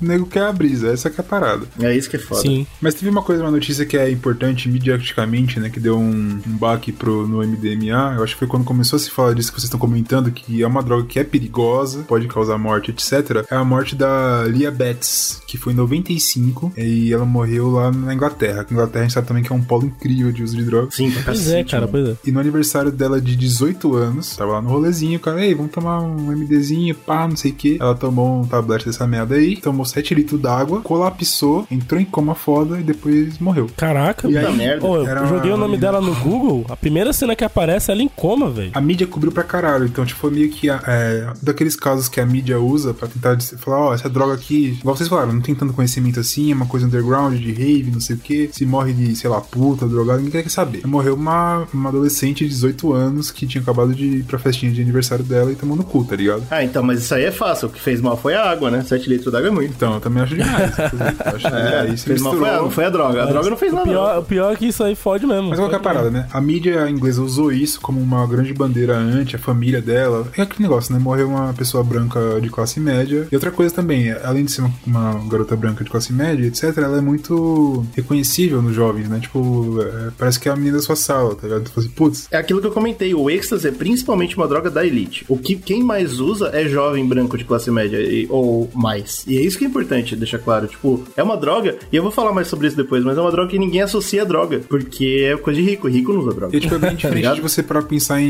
crack, assim, tipo. Exato, Mas só que, tipo, o crack não vai atingir a mim. E a mídia não É, vai fazer pô, um grande burburinho pra isso, porque foda-se, tá ligado? Não tem nenhuma, Uhum. nenhum pai, é, um empreendedor que perdeu o filho pra, pro crack. Você tem, tipo, É, que existe. é pobre, É. fodida, e tá aí tudo bem. Você taca, faz igual o Dora lá, joga água nos caras e manda eles embora. É isso, É pronto. tipo isso, é uma coisa diferente de abordagem. E a Inglaterra usou isso muito bem. Começou a ter outras coisas, né? Outras notícias, acho que o GG vai comentar mais, de morte. Eu acho que foi- legal, tá ligado? Eu acho que foi nessa época que êxtase virou uma coisa ruim. E é engraçado isso porque você vê, né? Eles conseguiram mostrar que êxtase era perigoso, que era uma coisa ruim que os jovens deveriam evitar, e aí os jovens só mudaram o nome. E, e tem muito. E hoje em dia é, é muita gente que fala MD achando que não é êxtase, que é outra coisa. Verdade, eu inclusive. achava Eu vou tomar coisa. MD. Antes, antes eu É. não sabia. Né? A gente às vezes é. vê aí no, por aí, né? Do nada, e nem sabe, né, o que, que é. Onde Por quê? está, Porque né? êxtase, meus pais sabem que é uma bosta, falaram pra mim que eu não devo usar. Agora o meu amigo tá me oferecendo MD, então, Então pô, tá foda-se. suave. Isso é coisa E aí nova. que é de fuder. Mas teve, se você parar pra pensar, teve um rebrand, né? Parece que ficou muito Teve na total, mesma coisa. total. Tipo assim, agora chama MD, mas a ideia ainda é, é rave, festas. É a mesma coisa, É mesma louco que o. MD, Tanto que teve uma- um, um crescimento depois dos anos 2000 e tal, né? Voltou. que a galera pra- chama de pra MD, ele é muito usado em pó, né, cara? Ele é tipo um pauzinho, assim, não é uma pílula, É, então, né? porque, tipo, a diferença, a diferença que eles, que eles consideram é o seguinte: MD é o puro e o êxtase é realmente a, a, a cápsula. Então aí pode ter uma porrada de coisa misturada lá no meio. Então, tipo, êxtase virou o nome da coisa suja e MD virou o nome da coisa limpa. E aí, hoje, as pessoas tomam MD em cápsula achando que é puro. E isso é uma ignorância tamanha, velho, que é tipo uma pessoa que nunca Não, fez cara, uma pesquisa na vida é dela, tá marketing, ligado? irmão. Isso aí é marketing, eu acho. É Então, marketing. é puro marketing, da exatamente. E aí o foda, e o mais louco é que o pó puro, entre aspas, também é cortado com um monte de Ah, coisa. não é claro, pó pô. puro. Pode Mano, vir, vai, é- pode começar com essa porra aí. Tem, tem, pode ficar tranquilo. As pessoas têm que perder essa inocência de achar que essas paradas que são ilegais, que não tem controle de qualidade, porra nenhuma, vai estar puro, né, mano? É, Se o bagulho nunca, que tem velho, controle de nunca. qualidade é uma merda, cara, pensa nisso. Pois é, Mais uma mano, coisa só que vai eu- achar Caralho. puro se você conhece o brother que faz e ele te der puro. Nem assim, É, nem assim. nem assim, né? E nem assim porque vai que ter é uns pó de vidro lá no meio. Sempre. Pode vir, você pode ter certeza que tem. Mas eu acho que pra, pra terminar essa contextualização do, do êxtase toda, teve uma parada que eu tava pesquisando, porque quando eu fui vendo que tinha um impacto muito grande cultural, que a galera usa bastante, eu falei, não, peraí, bastante quanto, né? Eu quero saber quanto, né? Pra ter uma noção. Ah, meu amigo. Eu tava vendo aqui, cara, que ela tá no topo das drogas mais usadas. Ela perde pro, pra cannabis, obviamente, né? Que tá aí, tá legalizado em vários é lugares do droga. mundo, enfim. Então, né? Perde pra opioides e, e anfetaminas também, né? Esses estimulantes e tal, porque tem também. Espalha muito. É, muitos desses remédios que americano toma pra caralho, que é droga pra porra e, né? Ninguém fala que é. Mas ela ganha de cocaína, cara. Ela tá acima de cocaína. Ela perde Isso pra é difícil de acreditar. Ela tem um consumo maior que cocaína. E faz sentido aí. naquela parada que a gente comentou que cocaína, ela é um patamar um pouquinho acima, né? Ela tá na classe média, só que ela tá muito mais na classe mais pra cima, né? Que tem menos gente. Eu acho que faz sentido, porque se você pensar, pra cada, pra cada um presidente, vamos né, chutar qualquer nome aqui, tá? Foda, pra cada um presidente do Brasil que usa cocaína, tem 01, 02, 03 que usa MD, né? Olha aí. Exato, tipo isso. Pô, que curioso. Ô, Bruno, tem um outro jeito de se usar também é via anal, tá sabendo? Você tá sabendo, gente? tem, uma Tá. coisa, tem uma coisa que dá pra fazer é usar droga via anal, qualquer droga que você encontrar. É, mas mano, eu não sei, eu, eu não vi ninguém usando maconha, vou procurar. Mas maconha não é droga, então talvez. Olha aí, talvez esse seja o estudo que, tem, que- que vai finalmente separar. Toda droga se pode usar pelo cu e maconha você não consegue, Ah, eu acho. Tudo- consegue Ah, óleo, sim, né? pode Que não for droga, é, não usa óleo, pelo é cu, verdade, isso. é verdade. Os caras usam, usam né? sim, pode ficar cegado. Cara, os caras usam velho barreiro pelo cu, né? Não, mas isso aí. É droga, né? Álcool é droga, álcool é droga. On. Nobody's touched you. Come on. He hasn't. Don't cry. It's real. This is real. Vamos então entrar na droga, né? Vamos falar da droga agora, porque a gente tem que entender o que, que é então o êxtase, né, bicho? Na farmacologia do êxtase já tem um negócio que eu já buguei. Que é, é tipo assim, a farmacologia, ela separa as drogas em três tipos de ações no sistema nervoso central, tá ligado? Então você tem as drogas Tá. depressoras. Como que ela te ataca, né? É, exato. Então você tem as drogas depressoras, que é aquela que diminui o funcionamento do sistema nervoso central, né? As atividades cerebrais ficam mais lentas. Daí você pode colocar nessas drogas aí o álcool, os barbitúricos, né? Anestésicos, ansiolíticos e por aí. Eu queria muito parar pra estudar isso algum dia. Como que pode, em todo mundo que eu conheço, o álcool deixar a pessoa mais lenta, com mais sono, mas, né, acontece mesmo, normal. E com o porra do slow, o álcool deixa ele animado. Não faz sentido. Pois velho. é. Tem alguma coisa, eu não tem alguma coisa errada no cérebro do slow. uma cachaça É. fica alerta. É verdade. Não faz sentido, velho. E eh, no caso, o álcool pra mim ele serve como outra classificação, que é drogas estimulantes. Cara, É, isso, isso pra mim não faz sentido, velho. É muito bizarro. Mas enfim, as drogas estimulantes, elas aumentam, aceleram a atividade do cérebro, né? Aí você pode colocar as anfetaminas e aí entra o êxtase nessa brincadeira. As metanfetaminas também, que a gente vai explicar depois a diferença em outro Puta, podcast. tem uma coisa. Não, mas eu quero, eu quero chamar atenção aqui. Porque tem muita gente que fala que êxtase, quando vai falar de êxtase, fala, ó, não confundam com anfetamina. Porque tá no nome, né? Tá, tá no nome. Metanfetamina. Sim. É, ó, ai, gente, mas não tem nada a ver, não tem nenhuma relação. Tem. É, são vários Não é- tipos, né? A ciência não é estúpida. se, se tá no nome, tem um motivo pra Pois tá no é, nome. assim Tudo como bem que não é a mesma coisa. cocaína também é outra droga estimulante. Se você for pegar e fazer uma comparação do êxtase aí, tipo, ah, mas não é anfetamina e tal, é tipo a cafeína, tá ligado? A cafeína também é, um pô. alcaloide estimulante muito parecido com a cocaína, então não dá pra você dissociar uma da outra, né? Você não pode falar que não tem nada a ver. Isso, isso me deixa muito puto, mano. Porque é aquilo que eu falei no começo, os vídeos que você procurar, a primeira coisa que o chifrudo vai falar é, ó, não tem nada a ver, tá, gente? O nome é uma coisa, a droga é outra. Vai tomar no seu cu. Você tem as drogas perturbadoras ou essas alucinógenas. aí são as boas, essas são as incríveis. Essa é aquela que bate aquela brisa violenta e tal. E o louco, Cogumelo, chá de fita. Não, como que é? Chá de Chá- chá de vidro? fita, tá tudo aí, é misturado. E é, é aquelas drogas que provocam alterações no sistema nervoso central, que você vai ter delírios ou alucinações e vai confundir as sinapses, né? Isso é fácil, cara. É assim, ó. Você usou, viu gnomo? Essa porra aí. É uma. Você tá perturbado. Tá perturbado. É alucinógena, pode ficar tranquilo. Se você viu, deu um soninho, depressora. Você viu, pô, legal. tô Vou matar legal, um ser hein, humano tá de murro. Estimulante. Porra, estimulante. Aí você tomou e viu um gnomo correndo e fala, porra, eu tô perturbado. É isso, cara. É fácil. É, é fácil, mas o, o êxtase quebra isso, porque as perturbadoras, elas incluem maconha, LSD, e o êxtase também é classificado na Então, farmacologia quê? como Você vê um perturbadora. gnomo, você fica estimulado a matar, né? Caralho, porra, um gnomo, cara. Você quer matar um É gnomo. doideira. Então, isso é É assustador. bem por aí. São duas coisas, É bem né? por aí. É uma das poucas drogas com dupla classificação nessa escala. Então, o êxtase ele tá bem separado. Então, e aí eu né? acho que é outro problema grande é quando a gente considera só. Tem muita gente que considera só as perturbadoras, né? Porque quem usa droga normalmente quer usar pra ter alucinação, pra ter essa, essa mistura de sentidos, ficar sinestésico, piriri pororó. E aí, olha pro LSD e maconha, que são drogas que aqui no Zcast a gente já mostrou que realmente são menos nocivas comparado ao resto. Sim. Não estamos falando pra usar, mas também não estamos falando que é terrível igual crack, cocaína e afins, que são drogas que só estão lá pra te fazer mal, basicamente. E aí mistura no meio, pô, maconha é legal, LSD é legal, êxtase também tem que ser legal, porque ele tá no meio. E isso é uma coisa que eu acho perigosa pra caramba, porque a gente já começou a traçar aqui alguns diferenciais grandes entre as duas drogas. Quando a gente for falar mais sobre os efeitos e principalmente os efeitos a longo prazo, aí vai abrir um canyon entre as duas drogas. Sim. E aí todo mundo que você vê defendendo, e especialmente eu quero chamar aqui por nome a APB, que é a Associação Psicodélica do Brasil, uma associação que tá tentando trazer mais visibilidade para as drogas, mais, é, como eles, é, eles chamam, né, que é diminuição de, de, de perigo, não é esse o nome, mas é controle de merda para você não morrer usando droga e tal. E eles misturam as duas, cara. Isso para mim é um crime. É verdade. Você, você é falar, uma- ah, a gente, a gente tá aqui pra liberar maconha e LSD, olha que legal, pô, a narrativa tá linda. E êxtase pra todo mundo. Não, não.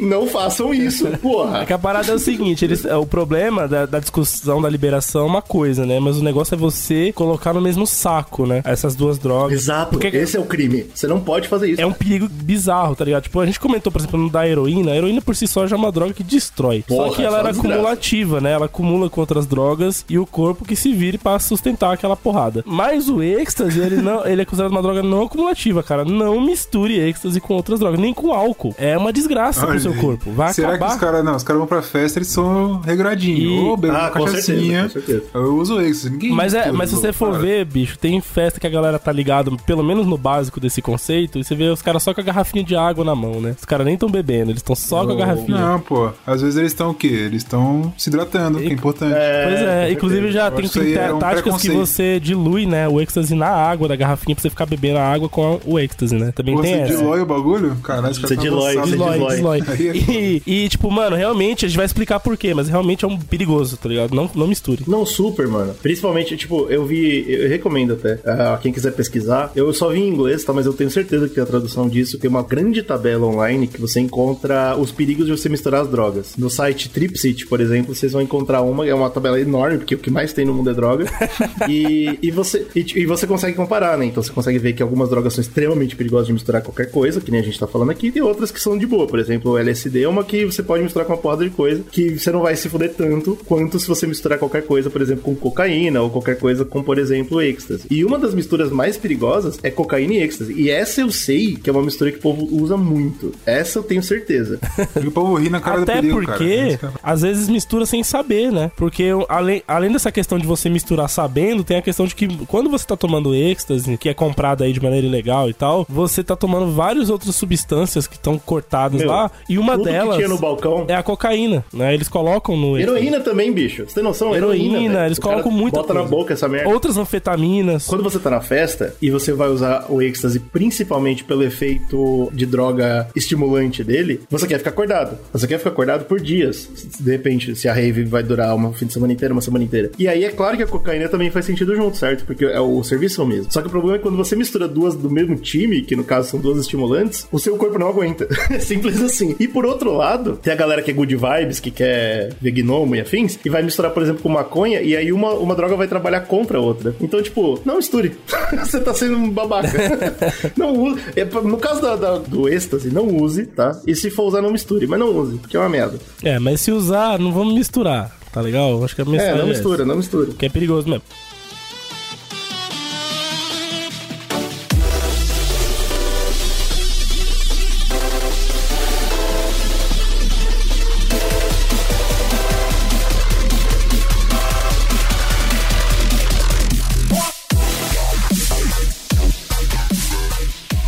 Como que essa, como que o êxtase ele age no nosso organismo, né? Então já tem alguns estudos, mas como o Gênio falou lá no começo, são estudos que ainda não estão todos finalizados, né? A gente tem vários caras ainda tentando entender o mecanismo e eles chegaram, né? o- Os, artigos que foram publicados chegaram em basicamente duas hipóteses de como que a MDMA age no nosso organismo. Pra gente entender o que, que eles fazem, a gente tem que entender o conceito de recaptação. E aí agora a gente vai ter que falar um pouquinho de biologia molecular, porque Rapaz, coisa tranquila. Coisa boa.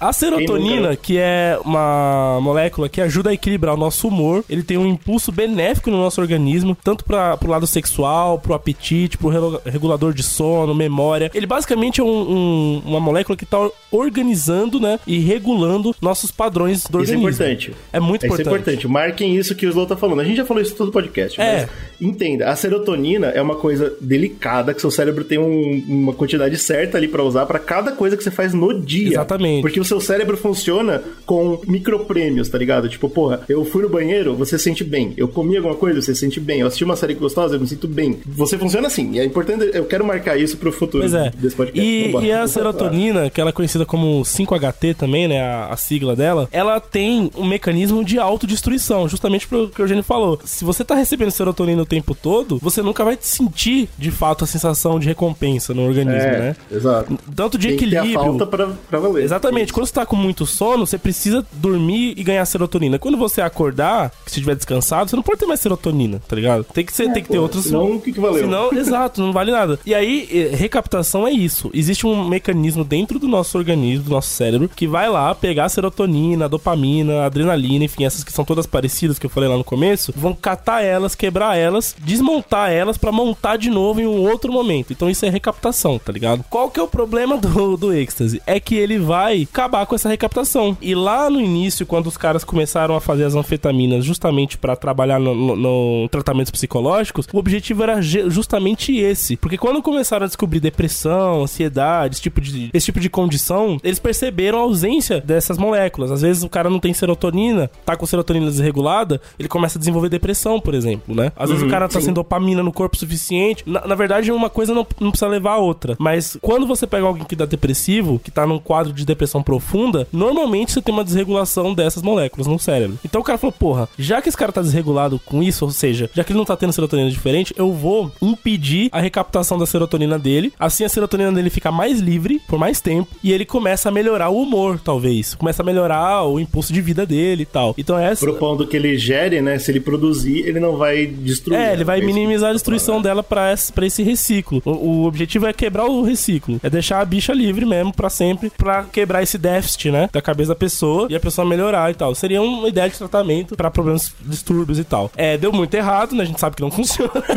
não é, assim que cura a depressão. Mas a, o êxtase, ele foi justamente o ponto mais agressivo. Ó. Tipo, puta, mano, eu acho que não tá dando certo, mas a gente tá no caminho certo. Vamos, agressivo, vamos aumentar essa força, né? De, de, de quebra de Eu reciclo. Eu acho- Otimismo humano, caralho. É, só se for. Eu acho que eles mudaram total esse plano, mano. Eu não sei se você vai continuar nessa linha, mas assim, eu uso remédios Meu desse Deus, tipo. e eu uso ecstasy. O cara foi Não. mal pra caralho. Eu uso essa merda. Remé- Remédios, remédios. E eu tenho muitos conhecidos que usam, inclusive, né? Na internet tem uma porrada de gente que concorda que esses remédios hoje em dia, acho que eles desistiram de tentar organizar seu cérebro, eles só te botam pra dormir. Eu tenho uns remédios aqui que eu tomo e capoto. Pronto, parabéns. Você curou sua doença porque você tá dormindo. Então, mas ansiolíticos, ansiolíticos, por exemplo, são diferentes, né? Tem um mecanismo diferente. Ele, por exemplo, não inibe é, uma recaptação. Inibir recaptação, a- o que eu tava lendo nos artigos é como se hoje os, os cientistas olham isso e falam: Isso é muito grotesco, isso é muito agressivo para Claro, pro né, neurosistema, né? Porque você- isso você quebra todo um ciclo natural, tá ligado? É mesmo, sabe? Tipo, é. É a mesma coisa de dar um tapa na cara de Deus, é isso. É, é você falar, não, não vai ser. É, propondo que Deus é a ciência, né? tipo, Deus é a natureza, cara. Coisa não, entendeu? Eu tô falando, tipo, pô, a ciência sabe como funciona, ela sabe que tem um equilíbrio delicado, aí vem alguém dar um tapa na cara dela. Não, agora eu quero desequilibrar de propósito. Aí, Pois é, mano.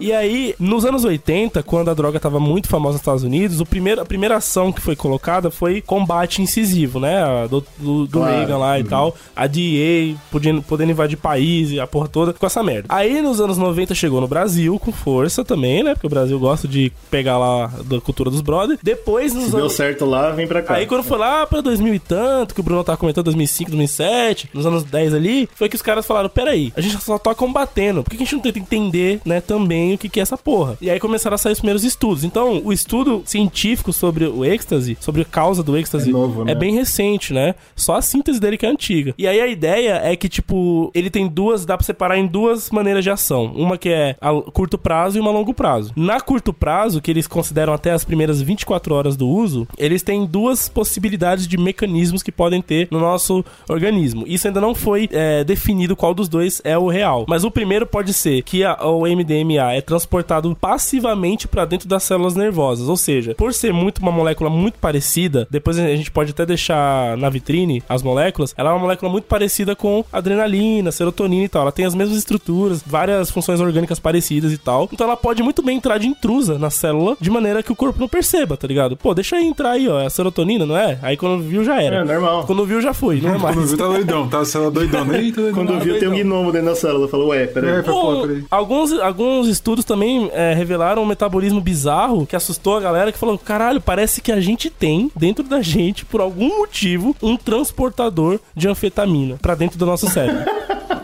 A gente é produzido com, com receptor de droga. irmão, é isso. isso não é impossível de acreditar. Quando a gente falou do- de ayahuasca, né? Tem uma É, crer, substância pode dentro crer. da gente que a ayahuasca desbloqueia, né, cara? O que, que essa tá lá porra parado tá fazendo esperando lá? a ayahuasca. Crer. Não dá, mano, não dá pra saber, cara. É muita loucura. Mas é- eles ainda estão chegando, né, né? Então é de um Mano, jeito é ou de porque o outro. Deus Gnomo, o Deus Gnomo colocou dentro da gente essa porra. A gente precisa usar droga pra desbloquear, entendeu? Deus Exato. fez tudo direitinho. gente. Tudo direitinho, cara. É muito louco isso. Mas ou é ou- um desses dois aí. Aí alguns estudos in vitro, né? In vitro é aqueles estudos que são feitos dentro de um laboratório, não num organismo vivo, né? Mas são feitos ali Ah, em via sintética. É vidro. muito básico. Maldito. Pode vidro. É daí que. Pode aí vem essa merda.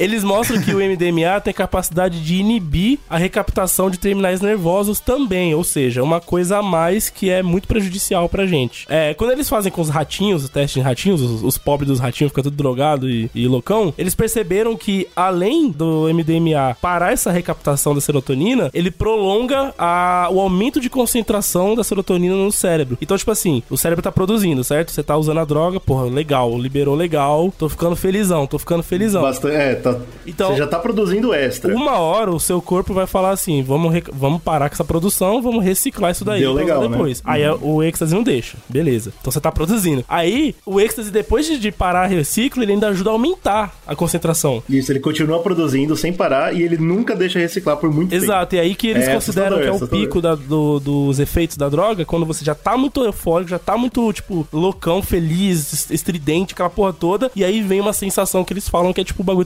transcendental, né? É justamente o pico, é quando você parou de reciclar e ainda conseguiu concentrar mais ainda a serotonina no cérebro que já tava sendo produzida a milhão. Então, é- esse, esse seria, tipo, o ápice da droga, né, no uso. Uma coisa também é que descobriram recentemente que tem uma enzima, que é a TPH, essa enzima é responsável por ir lá e quebrar a serotonina, né? Essa, é- é- ela seria o primeiro passo do reciclo, né? Descobriram recentemente que o êxtase também diminui a atividade dessa enzima. Então ele ajuda a não reciclar, ajuda a aumentar e ajuda a não quebrar a serotonina. Então é, é tipo assim, é uma overdose de serotonina, bicho. Se alguém queria botar serotonina no cérebro de alguém, alguém fez, alguém acertou em criar o êxtase, porque é esse, esse o objetivo dele, tá ligado? Por isso que é tão forte, por isso que o povo gosta tanto. Eu não sei se você viu nessa pesquisa, porque eu vi alguma coisa assim sobre os ratinhos também, então provavelmente foi a mesma. Que depois de muito tempo, os ratinhos perderam parte do cérebro. Foi. Você viu essa parada? É. Não, não foi essa que eu vi, não. Tem a ver com esse negócio que você falou de inibir a recaptação dos terminais nervosos. Tipo, aparentemente, depois de longo prazo, eh, os terminais nervosos simplesmente pararam de funcionar, quebraram mesmo Eles e entram-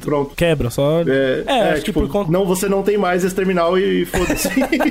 Muito, muito e, os bem. ratinhos, e os ratinhos ficaram sem cérebro. Bom, sem, sem alguns pedaços ali, né, mano? Mó triste. Fiquei chateado pelos ratinhos. Pois é, isso aí que eu tô falando é tipo a curto prazo, provavelmente esse efeito que você tá falando já é a longo, né? É, era a longo prazo, mas eu estava estudando.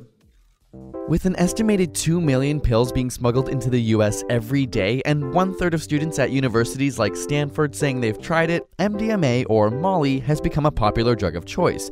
But what exactly is it, and how does it affect your body? Uma única dose de êxtase, ela já é o suficiente pra esgotar todo o seu estoque de serotonina de maneira rápida, de uma a três horas. explode, né? Exato. Louco. Então tudo que aquilo que seu corpo se preparou no, prim- no primeiro reciclo antes da droga, né? Pra s- jogando aos poucos serotonina ao longo do seu dia, ele esgota em no máximo três horas. Pra- Mas aí depois você fica, tipo, baqueado, você fica infeliz.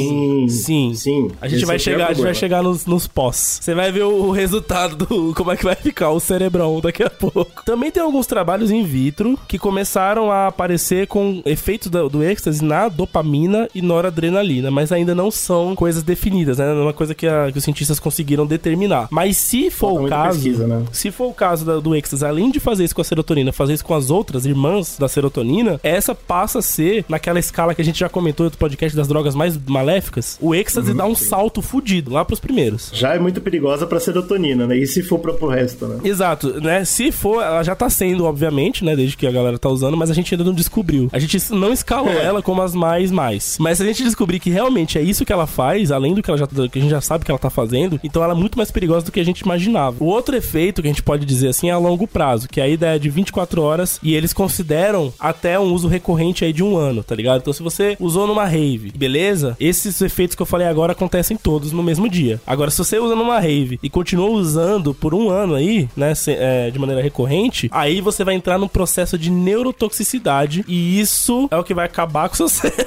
que vai fuder legal. Foi o que a gente comentou tanto da, da oxidação dos terminais nervosos, né, que destrói eles, mas aí também vem a questão do- da brisa ruim, né, que começa a dar toda vez que você não tiver na droga. Pra caralho, um dos motivos, descobriram que o motivo pelo qual você entra nessa, nesse buraco é porque, com o uso agressivo da droga, o metabólito, que é o 5-HIA, que faz a serotonina, esse metabólito cai drasticamente a produção dele no nosso Ele corpo. desiste, seu cérebro desiste. O cérebro fala, ah, não vou produzir mais essa porra não, chega, ninguém me deixa trabalhar.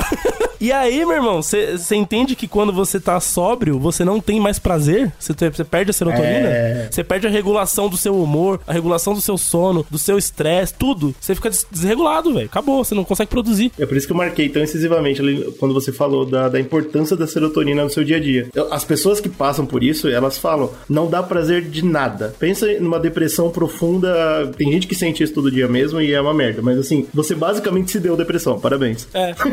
nada vale a pena. Comer não dá prazer, assistir não dá prazer, transar não dá prazer, nada dá prazer. Você a única coisa que dá o prazer bagulho, é quando você usa a porra da droga. É. É, de fuder. E, e, tipo, E aí, aí que vem. Isso é vício químico? Não. não, não é. Mas. Não é. Então aí todo mundo pode falar tranquilo. Ah, não vicia. Exato. Não, só te dá depressão profunda. Só te tira o Porra, prazer de estar vivo.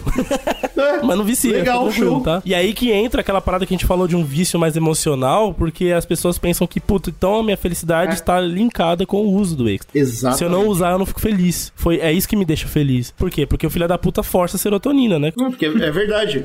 A partir de um momento, é verdade. Você só você ser torna feliz pra usando isso. pensar, você tornando essa felicidade algo controlado por remédio, né, cara? Tipo, É eu sou terrível, sempre mano. triste, mas quando eu quero ficar feliz eu tenho que usar a droga. Isso me deixa triste, mas aí eu não tem problema, porque eu uso a droga e fico feliz. Aí é um ciclo, loucura. Pois é. É assustador, cara. Se é fosse assustador. só isso, tá ligado? Ó, pílula da alegria. Você toma e fica feliz. Uau, o mundo ia ser Pô, outro. é. Mas não é, porque tem os efeitos, Então, mas né? é que, os cara, outros você tem que entender que o mundo é um equilíbrio, né, cara?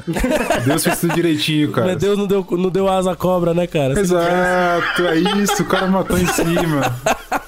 Porque se fosse só alegria, beleza, mas tem os efeitos. Os efeitos, entre aspas, positivos, eu gosto de usar essas aspas que vocês gostam. É sempre, é muito importante, cara. tem o extremo humor, certo? Então é aquilo que a gente falou, né? Vem muita euforia e serotonina. Então seu humor ele fica maluco. Você tem maior disposição de se comunicar com as pessoas, seu sistema nervoso simpático fica loucão, então você se comunica melhor, dizem que aumenta a empatia, então um monte de coisa assim nesse sentido, né? É, então, não é à toa que é o, o nome que ela tem, pelo, pelo menos tinha, é a droga do amor, né? Porque a fita é que você fica muito empático, certo? Aham. Você tem muito essa vontade de. Serotonina é uma, uma das coisas que dispara a serotonina no seu cérebro naturalmente é abraçar outra pessoa. Aham. Isso já é provado, já se sabe disso. Então você tem essa vontade enorme de se esfregar nos outros, de ficar lambendo na cara dos outros, de beijar todo mundo. Você im- imediatamente se torna bissexual se você não era. É, é uma alegria da porra. É alegria Só que total. qual que é uma das coisas que eu vi que é engraçado sobre. E aí é claro, né? A pessoa que só tá vendo o imediato, que normalmente é o jovem, que nem pensa no futuro, vai falar, pô, isso aqui é a melhor coisa que eu já tomei na minha vida, óbvio. Mas é foda, porque uma das coisas que eu vi é que ele diminui o, o tamanho do- dos vasos sanguíneos. Então, Sim. tipo, ele pode causar perda de direção. Exatamente. Então, tipo, você vai se esfregar em todo mundo, vai ficar loucão pra transar e não vai aguentar. É muito louco isso. Achei Mas a, mas a gente não chegou nos efeitos negativos ainda. Não, ainda não, ainda não. Exatamente o que você falou, mano. Acontece bastante, é bem comum. É, você também tem diminuição de medo, ansiedade e insegurança. Então, uma pessoa é, que tem, por exemplo, né, crise de pânico e tal, normalmente o êxtase, como é in- inunda de serotonina, você perde esse, essa ansiedade, né? essa- esse negócio todo. Muita gente que usa. Olha aí, que bom. ah, mas isso é muito bom pra minha vida, porque tira meus medos, minhas inseguranças e tal. O sentimento de conforto, proximidade, que a gente tava falando agora que a galera se esfrega. Aí tem a galera que, que, né, relatos que dizem que, ah, eu fico com uma paz interior gigante, eu faço Ah, parte do palhaçada. mundo e o mundo faz parte de mim, uma coisa meio assim, meio, né, meio psicodélica e tal. Você quer isso? Usa LSD, cara. Pois é. Tem o aumento dos sentidos também, né? Porque uma das coisas que a serotonina ajuda a regular no nosso corpo é os sentidos. Então, você vira praticamente o demolidor, né? Tipo, tá tudo muito pá, você consegue ouvir, enxergar, sentir tudo tá ao seu redor, porque, né? Explosão de serotonina no cérebro, seus sentidos perderam completamente a, a, a- o Capacidade. parâmetro, né? Tá ligado quando o Homem-Aranha é picado e ele não entende os poderes dele, ele fica louco, tudo sentindo É, tudo. exato. É tipo isso. Eu Outra coisa também é que tira. óculos. E o drogado joga o óculos pra cima, foda-se, não tô chegando nada. Também diminui a dor também. Então, se você tem dores, Isso é incrível. você também acaba Não, com não, a elas. percepção da dor, né? Vamos deixar claro isso. É, a percepção, né? A dor tá lá. Só que seu cérebro não sabe nada. o cérebro não sabe mais nada. Isso parece incrível. Não tem que falar que isso aí parece uma coisa muito boa. Uma ótima Tem ideia. um dos efeitos que a galera considera neutros, né? Mas que diminui um pouco o apetite. Não naquela agressi- agressividade lá do começo que a gente tava falando, mas, tipo, diminui um pouco. É, você vê algumas brisas, né? Até porque ela também é alucinógena e tal. E aí que entra a parte negativa.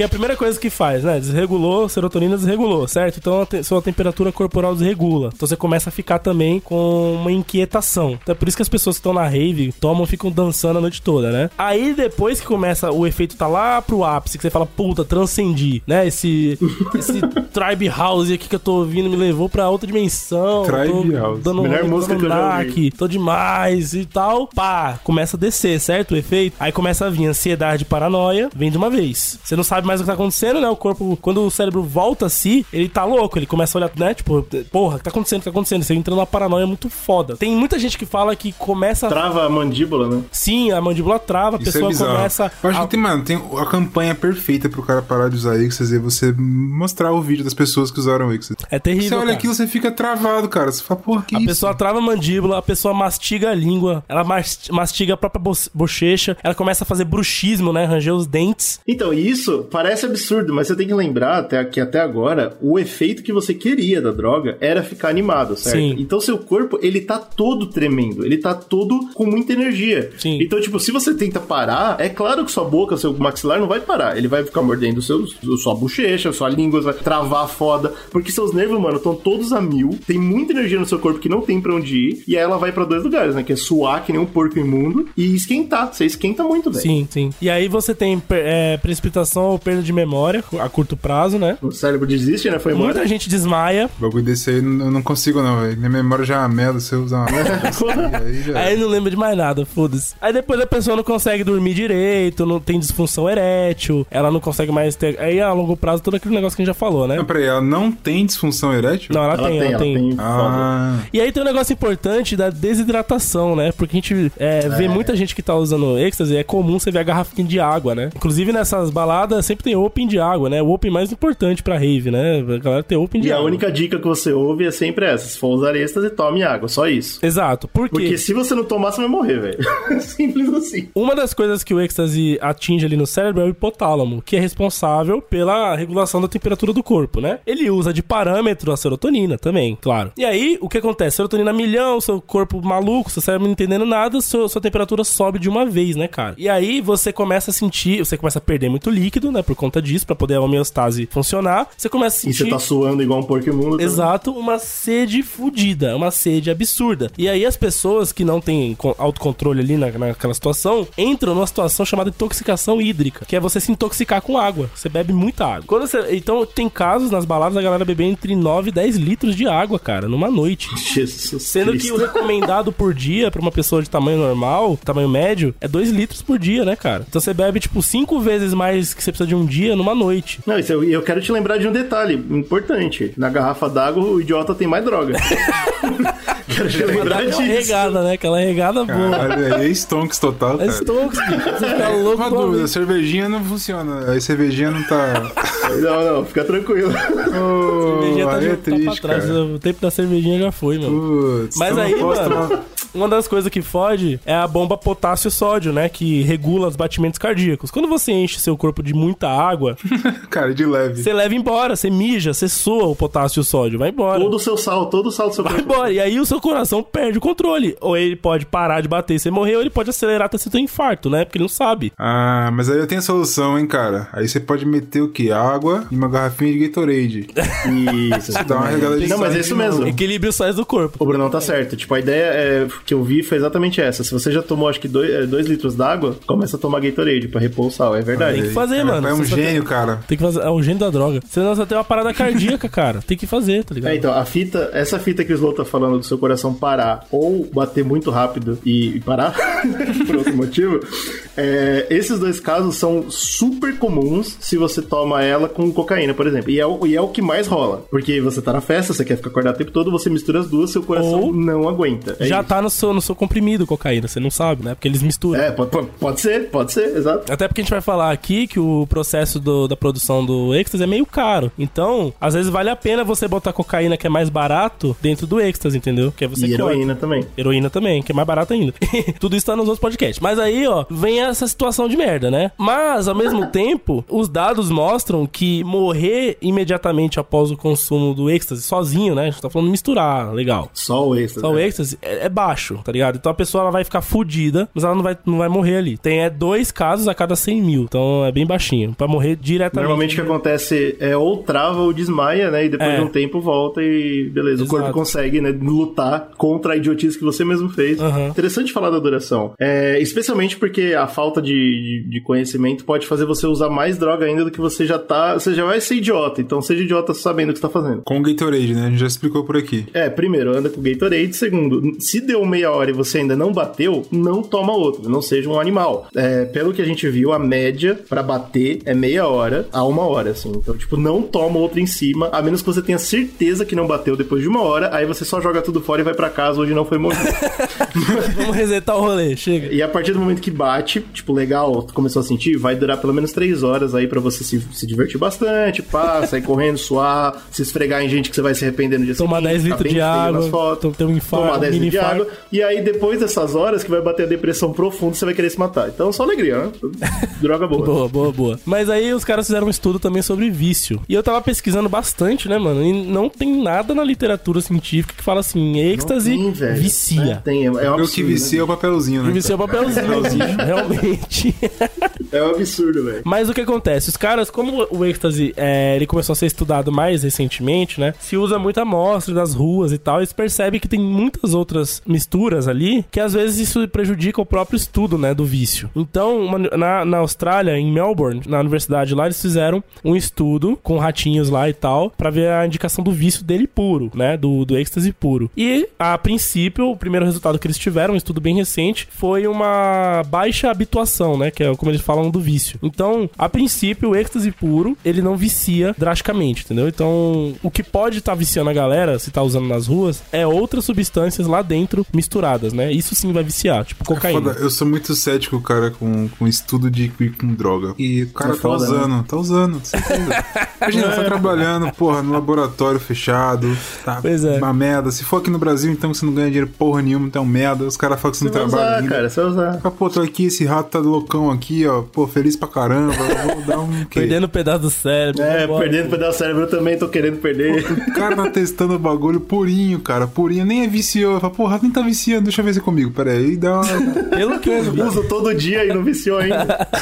Pelo que eu vi, existe uma parcela pequena, mas existe uma parcela pequena da comunidade científica que ainda tem interesse nos usos médicos, né? Em alguma coisa que se possa utilizar, as anfetaminas e tal. Mas a maior parte da galera, tipo, fala, mano, só joga essa porra fora, vamos esquecer isso aí, tá ligado? O foda é o que o Brunão falou. Tem muita. Tipo, hoje, a comunidade científica, no que diz respeito à pesquisa médica pro MDMA, tá presa em 80. Lá onde o Brunão falou. Aham. Foi a última coisa que a gente fez foi aquilo ali. Falar, pô, talvez ajude em, em clínica de reabilitação e tal. É. Acabou. O que eu vi também que tava tendo uma ascensão ultimamente, parece que é com um pessoal que tem PTSD, que é trauma de guerra e tal. Posso... Estresse pós-traumático. Exatamente. que aparentemente ajuda essa galera. A gente viu, inclusive, quando a gente falou do ayahuasca, num docu- documentário, acho que era do Netflix. Tem um cara que ele é. Ele era um ex-militar, engano, e voltou da guerra fudido com essa porra aí. Parece que esse tratamento com ayahuasca, né? No caso que a gente viu, ajudava ele a conseguir a voltar, porque ele voltou alcoólatra, fudido, não sei o que. Ele usou pra tentar virar uma pessoa normal no pós-guerra. Então, não sei, pode ser que Pois tenha é. galera ainda que pensa nisso como É, tratamento. mas é tudo, é, tá tudo dentro do pode O que a ser. gente vê são universidades com poucos interessados nos- nesse estudo e os estados que financiam, né, as empresas, enfim, pouco interessadas também, né, em, em financiar mais estudos em volta do êxtase. Então, fica nesses conhecimentos um pouco mais limitados, né? We're not going to need pseudoephedrine. We're going to make phenylacetone in a tube furnace. Then we're going to use reductive amination to yield methamphetamine, four pounds. So no pseudo. No pseudo. So you do have a plan. Yeah, Mr. White. Yes, science. Bom, dito tudo isso, vamos falar como é que faz? Por favor, né, pô? Que eu, tô, eu já anotei tudo aqui, quero saber como que eu ganho dinheiro em cima disso. Ah, pelos documentários eu sei que você precisa ter um martelo muito sujo. Isso aqui eu tenho aqui em casa. Eu tô tranquilo. tudo eu tem acho que ser tô- sujo, não é só o martelo não, tudo. Ah, ah, bom, Pode vir, eu também tenho em casa, então eu tô seguro. essa é mais... Essa é mais uma das drogas sintéticas que a gente fala aqui nessas nossas séries de droga, ou seja, uma, uma droga que vai ser todinha feita ali em laboratório, né? Não é igual a maconha, por exemplo, que você vai colher e trabalhar ela e usar, né? Vamos, vamos melhorar essa frase do Slow? Significa que você pode fazer no seu quarto. Exato. Se você tiver tudo o que precisa. Não que você deve, né? Não que você deva. Mas o que, que precisa? Vamos falar. Vou falar, vou falar, hein? Anota aí, hein? O que que uma galera... Mano, eu não sei quem, não consegui achar quem, até porque quem descobriu isso se, se escondeu do mapa. Mas descobriram que uma molécula chamada safrol, ela é um químico, um composto químico natural que é muito usado nas indústrias de cosmético porque ela é um fixador de fragrâncias, né? É um óleo, basicamente é um óleo extraído de espécies vegetais de um gênero específico de planta que é o Ocodia. Essa molécula, essa safrol, ela é muito parecida, se você for olhar, quem puder depois comparar aí no Google, você joga safrol, depois joga MDMA, né? Você vai ver que ela tem, ela é como se fosse assim, meio caminho andado. tá quase lá, tá quase lá. Olha esse óleo aqui, isso não é, porra, muito parecido. Quase um MD. É igualzinho MDMA, hein? Tipo, isso aqui faria com que diminuísse muito mais a dificuldade da gente pegar uma serotonina da vida, alguma coisa dopamina, ou sei lá, alguma coisa desse tipo, transformar na anfetamina, né? Porque isso aí que é a, Ia dar muito mais trabalho. muito mais né? trabalho, muito mais trabalho. Fora a própria síntese ali, né, da, da- da serotonina que é complexa. Agora, no safrão não, ele é natural, ele tá na planta, você extrai e dali você faz algumas modificações orgânicas, né, de funções orgânicas pra chegar no MDMA e funciona. Os caras descobriram isso. Yay, que coisa Quem boa. descobriu isso, bicho? Não sei, mas alguém descobriu. E aí, olha que loucura. O Brasil tem uma das plantas ocótias, né? Ocótia odorífera mais abundantes do mundo, na Mata Atlântica. Isso Olha aí. aí, vencemos. Apesar que a gente já matou quase toda a Mata Atlântica também, né? Então tá tudo bem. É, ainda bem, ainda bem que tacou fogo, né? Ainda bem. É.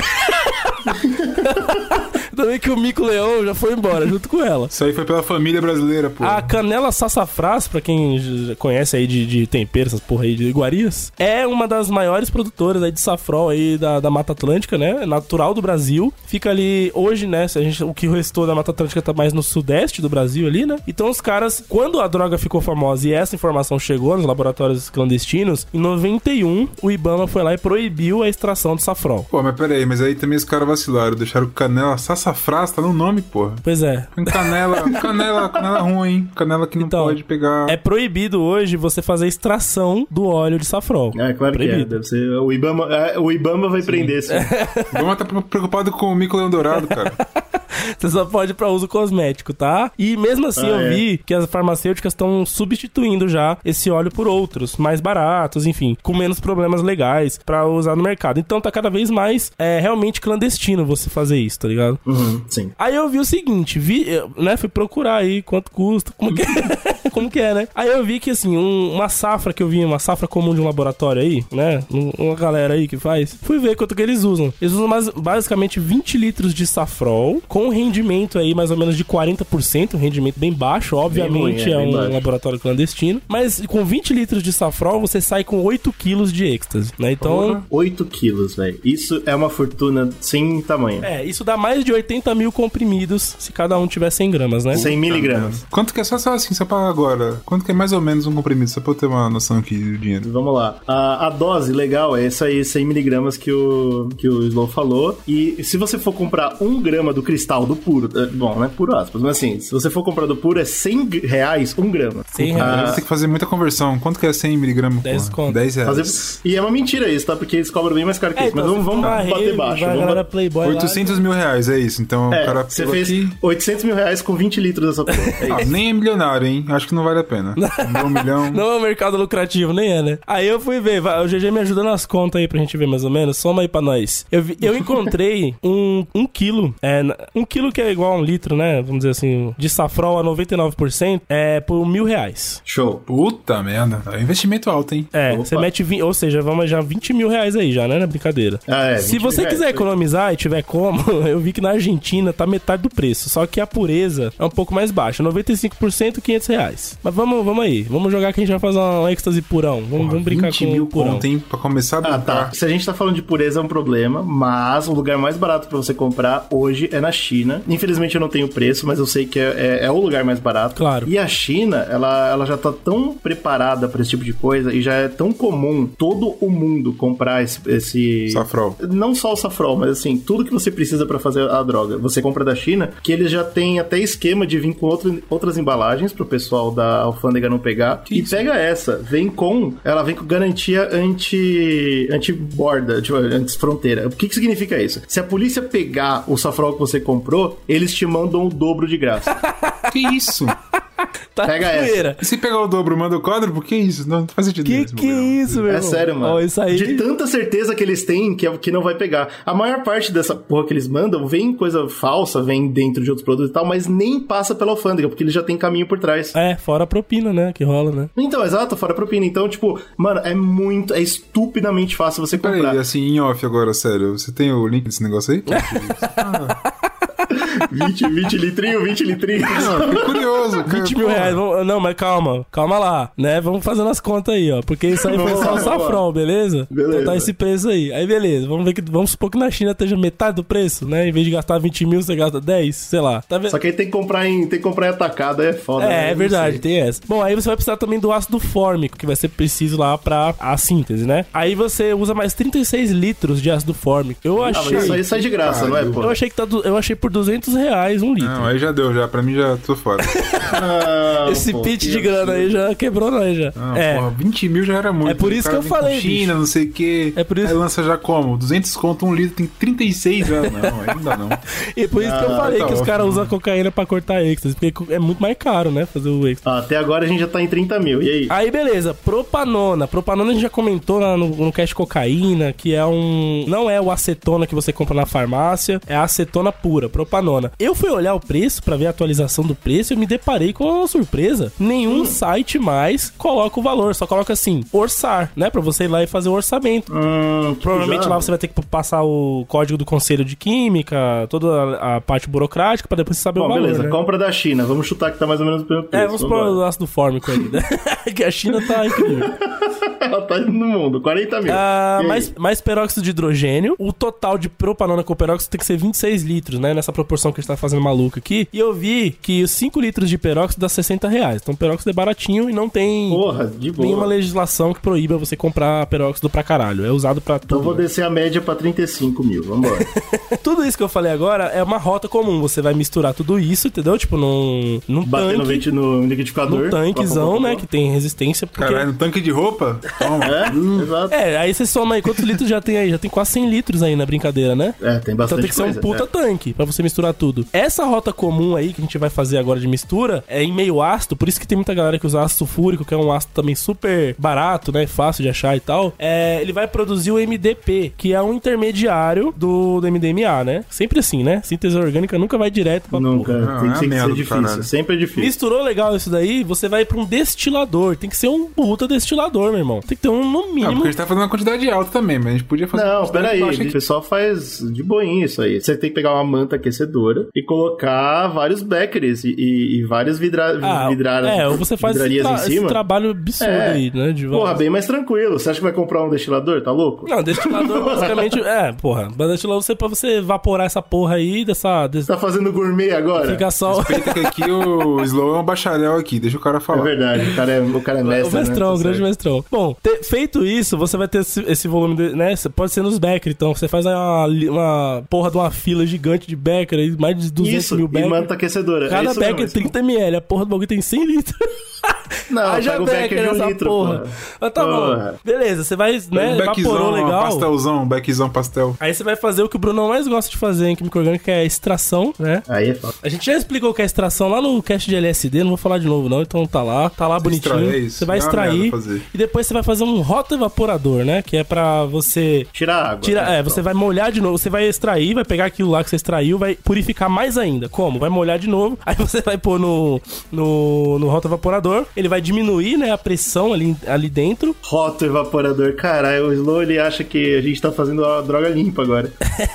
Mas ele, pior que eles usam bastante mesmo, viu? Esse daí nos, O lab- preço de um bagulho Porque desse. o rotoevaporador ele não é caro. Porque você consegue fazer um rotoevaporador fazendo sucção com borracha pra você poder tirar a pressão, tá ligado? Do, do vidro. Aí eu gostei. Aí eu Então dá pra gostei. fazer Boa, de boa. Não, não precisa ser um equipamento, tá ligado? Que vai tirar a pressão. Quando você tira a pressão lá dentro, a água evapora fácil numa temperatura diferente da do que você quer, né? Então a água vai embora e fica aquilo que você quer mais puro. Aí beleza, eles eh, tendo isso, eles vão tirar então o pó ali que ficou, que é o MDMA. E aí eles vão acrescentar o corante, que é o que vai dar a corzinha na, na pílula, né? Pra zoar. Amarelo, só pra zoar azul, mesmo. enfim, qualquer porra. Cada quilo de MDMA que você tira daí é 100 litros de resíduo, mano. Nossa, então, então... essa porra onde? Exato. Quando você vê as É. fotos de laboratório clandestino de êxtase, você vê várias piscinonas de, de água de câncer, tá ligado? Exatamente. Eu vou voltar nesse assunto aí. É muito resíduo químico que o, o idiota que faz a droga em casa, ele não sabe onde descartar isso. Na pia, né? Ele sabe sim, pô. é, é verdade. É, ele sabe, ele sabe né? bem. Os rios e lagoas e tudo isso aí.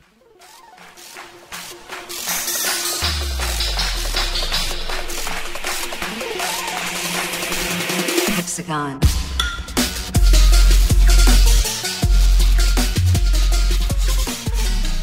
Não é um processo químico complexo, porque na verdade é uma. Você vai misturando nas proporções. Slow, slow, slow, slow. A gente aqui estudou, a gente fez isso junto, laboratório de química orgânica. Qualquer coisa é complexo. É uma merda. Eu A sei. gente foi fazer um bagulho lá que devia ser um líquido transparente, o bagulho ficou um, porra, um creme, um creme Você tem que lembrar amarelo. que dessa porra. vez, Brunão, ninguém tá lá pra te dar nota. O drogado não sabe. Exato, pra ele tá perfeito. Porra, a gente sabia, cara, porque tinha que ser um líquido transparente, o bagulho ficou, porra, uma pasta, parecia um mel. Mas o drogado não tá nem aí, velho. Ele vai tomar o que você der pra ele, Isso é verdade.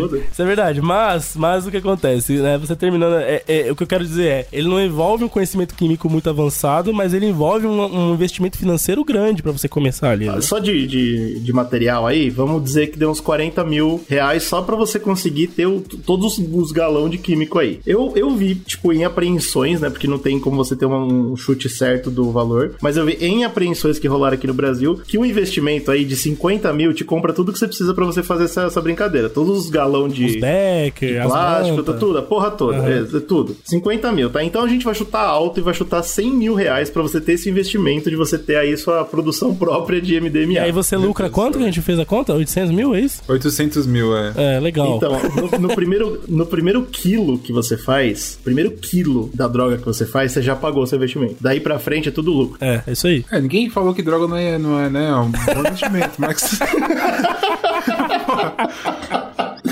Isso, ó, ter o capital eu- inicial, cara. E eu quero chamar atenção pro fato disso ser vendendo ela pura, tá? A gente ainda vai falar de corte. E, lembra- e a bala tem, mano, muito pouco MD de verdade. A bala o êxtase, no caso, né? Ele tem pouco MD e ele vende. A gente tem preços atuais de 2020 que é por volta de 40 conto. Três balinhas por 100 reais. Então, se você vender cortado Puta ou em merda. forma de êxtase, você triplica ou quadriplica o seu. Mas aí, ó, 100 Nós tá reais... falando aí de já dois tá em milhões aí. milhões. Aí já é, já é milionário, aí já é diferente. tá falando que com 50 mil, 100 mil, né, no caso, vamos jogar alto aí. Com- Quer dizer, com 100 mil, se você corta e quadruplica, você ganha mais de 2 milhões, é isso. Aí você coloca. Aí, você, aí a gente mede aqui um preço de pó de vidro, quanto será que custa?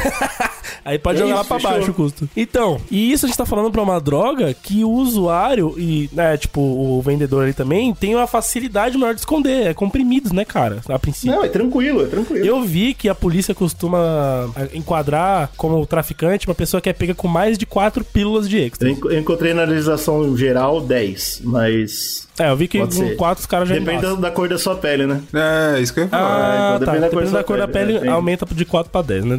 Tá certo. E aí eu vi alguns estudos, né, pra... Procurei algumas coisas recentes que falam de êxtase. É como eu falei, tem pouco. Aqueles que estão tentando fazer alguma coisa tão... Parece que estão bem, assim, devagar, né, né, nas... Mas eu, tenho um Instituto Nacional de Abuso de Drogas, que é lá nos Estados Unidos, e ele fez um comparativo entre usuários habituais e usuários não habituais, né, de êxtase. E aquilo que a gente já esperava foi con- constatado. As pessoas que usam sempre começam a ter problema de memória, inclusive verbal. A pessoa esquece como fala algumas coisas. Problema neurológico, problema Mas aí é psicológico. foda também, porque você vai pensar, o cara, porra, tá aqui, tá usando droga. Ele fala, pô, você tá abusando da droga. O cara, como assim, que droga? O cara não lembra. É, cara, não, não tô não. A primeira vez que eu tô usando é hoje, também, pô. que por aí, isso, é por aí. É, tá louco. É, outro estudo que fizeram foi no Reino Unido, né? Eles tentaram fazer, tentaram fazer isso no Brasil aqui também, cara, mas eu fiquei até com dó, viu, bicho? Dos caras da toxicologia da USP, fizeram igual no Reino Unido. Pegaram drogas em vários lugares da cidade, né? Várias amostras, aprendidas com a polícia, enfim, várias amostras, e foram olhar o que tem no comprimido. Meu irmão, o, o- na USP, os caras fizeram um método de HPLC, de CLY e de CG, de cromatografia gasosa, pra conseguir um terço do que tem, bicho. É muita bosta, tipo, muita coisa. É, Não pô, só tá resíduos da produção, porque a gente tá falando 40% de eficiência na produção, né? Do, do safrol. Então vai um monte de resíduo lá dentro, um monte de coisa e tal, fora os cortes. Então é uma zona do cacete. Lá na Inglaterra eles conseguiram fazer um estudo um pouco mais comparativo assim, e eles mostram que tem muita anfetamina de outros tipos, e aí vai botando tudo, mano. Paracetamol, cafeína, cocaína, tem até ketamina.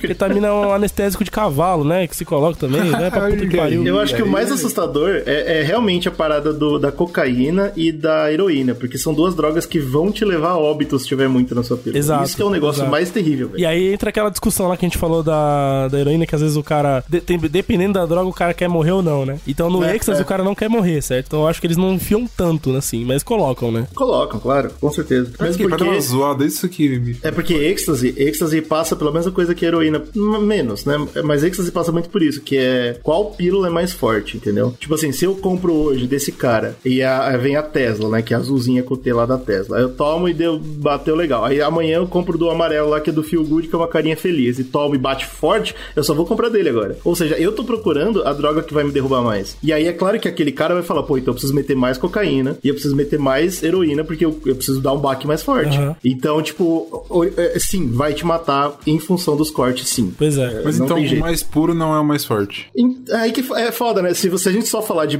de MDMA, sim, o mais puro é o mais forte. Mas a gente falar de BAC, não. Porque aí vem os, os misturados, que são bem mais fortes. Derruba mais. Os caras que é são. Tem que vender pro sommelier de MDMA. que são bagulho- Exato, o cara tem que cheirar. Ah, isso aqui tem 90% de MDMA. Os Então Breaking então Bad é uma mentira. É isso que é o negócio que eu chegar. Puta que pariu. E eu vi um estudo interessante. Esse me bugou, mano. É um estudo que, o- de Harvard que os caras falaram assim, ó. Estudo aqui inicial, que a gente tá vendo um bagulho inte- interessa- interessante. O que que é? Pegaram os ratos, enfiaram o êxtase. Como os caras... Maltratar os ratinhos, maltratar os Sempre ratinhos. começa assim, né, cara? Olha que interessante. Eu vou pôr droga no rato. Olha lá. Ih, que é drogado. E aí eles perceberam que os ratos que usam êxtase sozinhos e os que usam em Não, não, conjuntos. não. Como assim, sozinho? É, Ah, que eles estão tá. separados. O cara vinha com a mãozinha. Não, não, é. Compra com Os que dinheiro. estão na gaiola sozinho e os que estão na gaiola em, em galera, os que estão fazendo uma média social, o comportamento da droga muda e a toxicidade também, cara, a princípio. Que porra é Aí, Ou seja, usar sozinho é bem pior. e, É e, tipo assim, é bizarro porque é uma coisa que a galera já comenta na- nas raves da vida. Que quando você usa êxtase, você na sua casa sozinho é é uma sensação. E quando você tá com a galera em volta, que você tá na rave e tal, não sei o que, é outra, né? E acabou de sair um estudo que meio que fala isso, entendeu? Eles ainda estão em fase inicial, mas eu acho interessante mostrar que os ratinhos, em meio social, eles têm uma de- toxicidade no cérebro diferente, né? Eles absorvem, a droga acontece de uma maneira diferente no cérebro dos ratos do que quando eles estão E sozinhos. faz sentido, né? Porque estar em sociedade muda os químicos no seu cérebro. Então faz todo sentido. É, e como tem a ver com serotonina, né, cara? Então acho que, que tá tudo ligado mesmo. E eu acho que é muito louco isso, porque assim, pelo que eu vi, basicamente funciona assim. Se você toma na festa, você vai ter um, um efeito de droga. Você tem uma droga estimulante, vai ser muito parecido com cocaína, você vai ficar muito animado. Se você toma sozinho, tem um efeito perturbador, mas também tem. É, é muito mais rápido que tudo isso diminui, porque você não tem onde é, gastar, entendeu? Você tá com vontade de, de pular, mas não tem música, ou se você tá ouvindo música, tem tá com vontade de se esfregar nos outros, mas não tem ninguém. Então, rapidinho acaba a brisa boa e você cai foda na depressão. Muito rápido. Então, tipo, é terrível.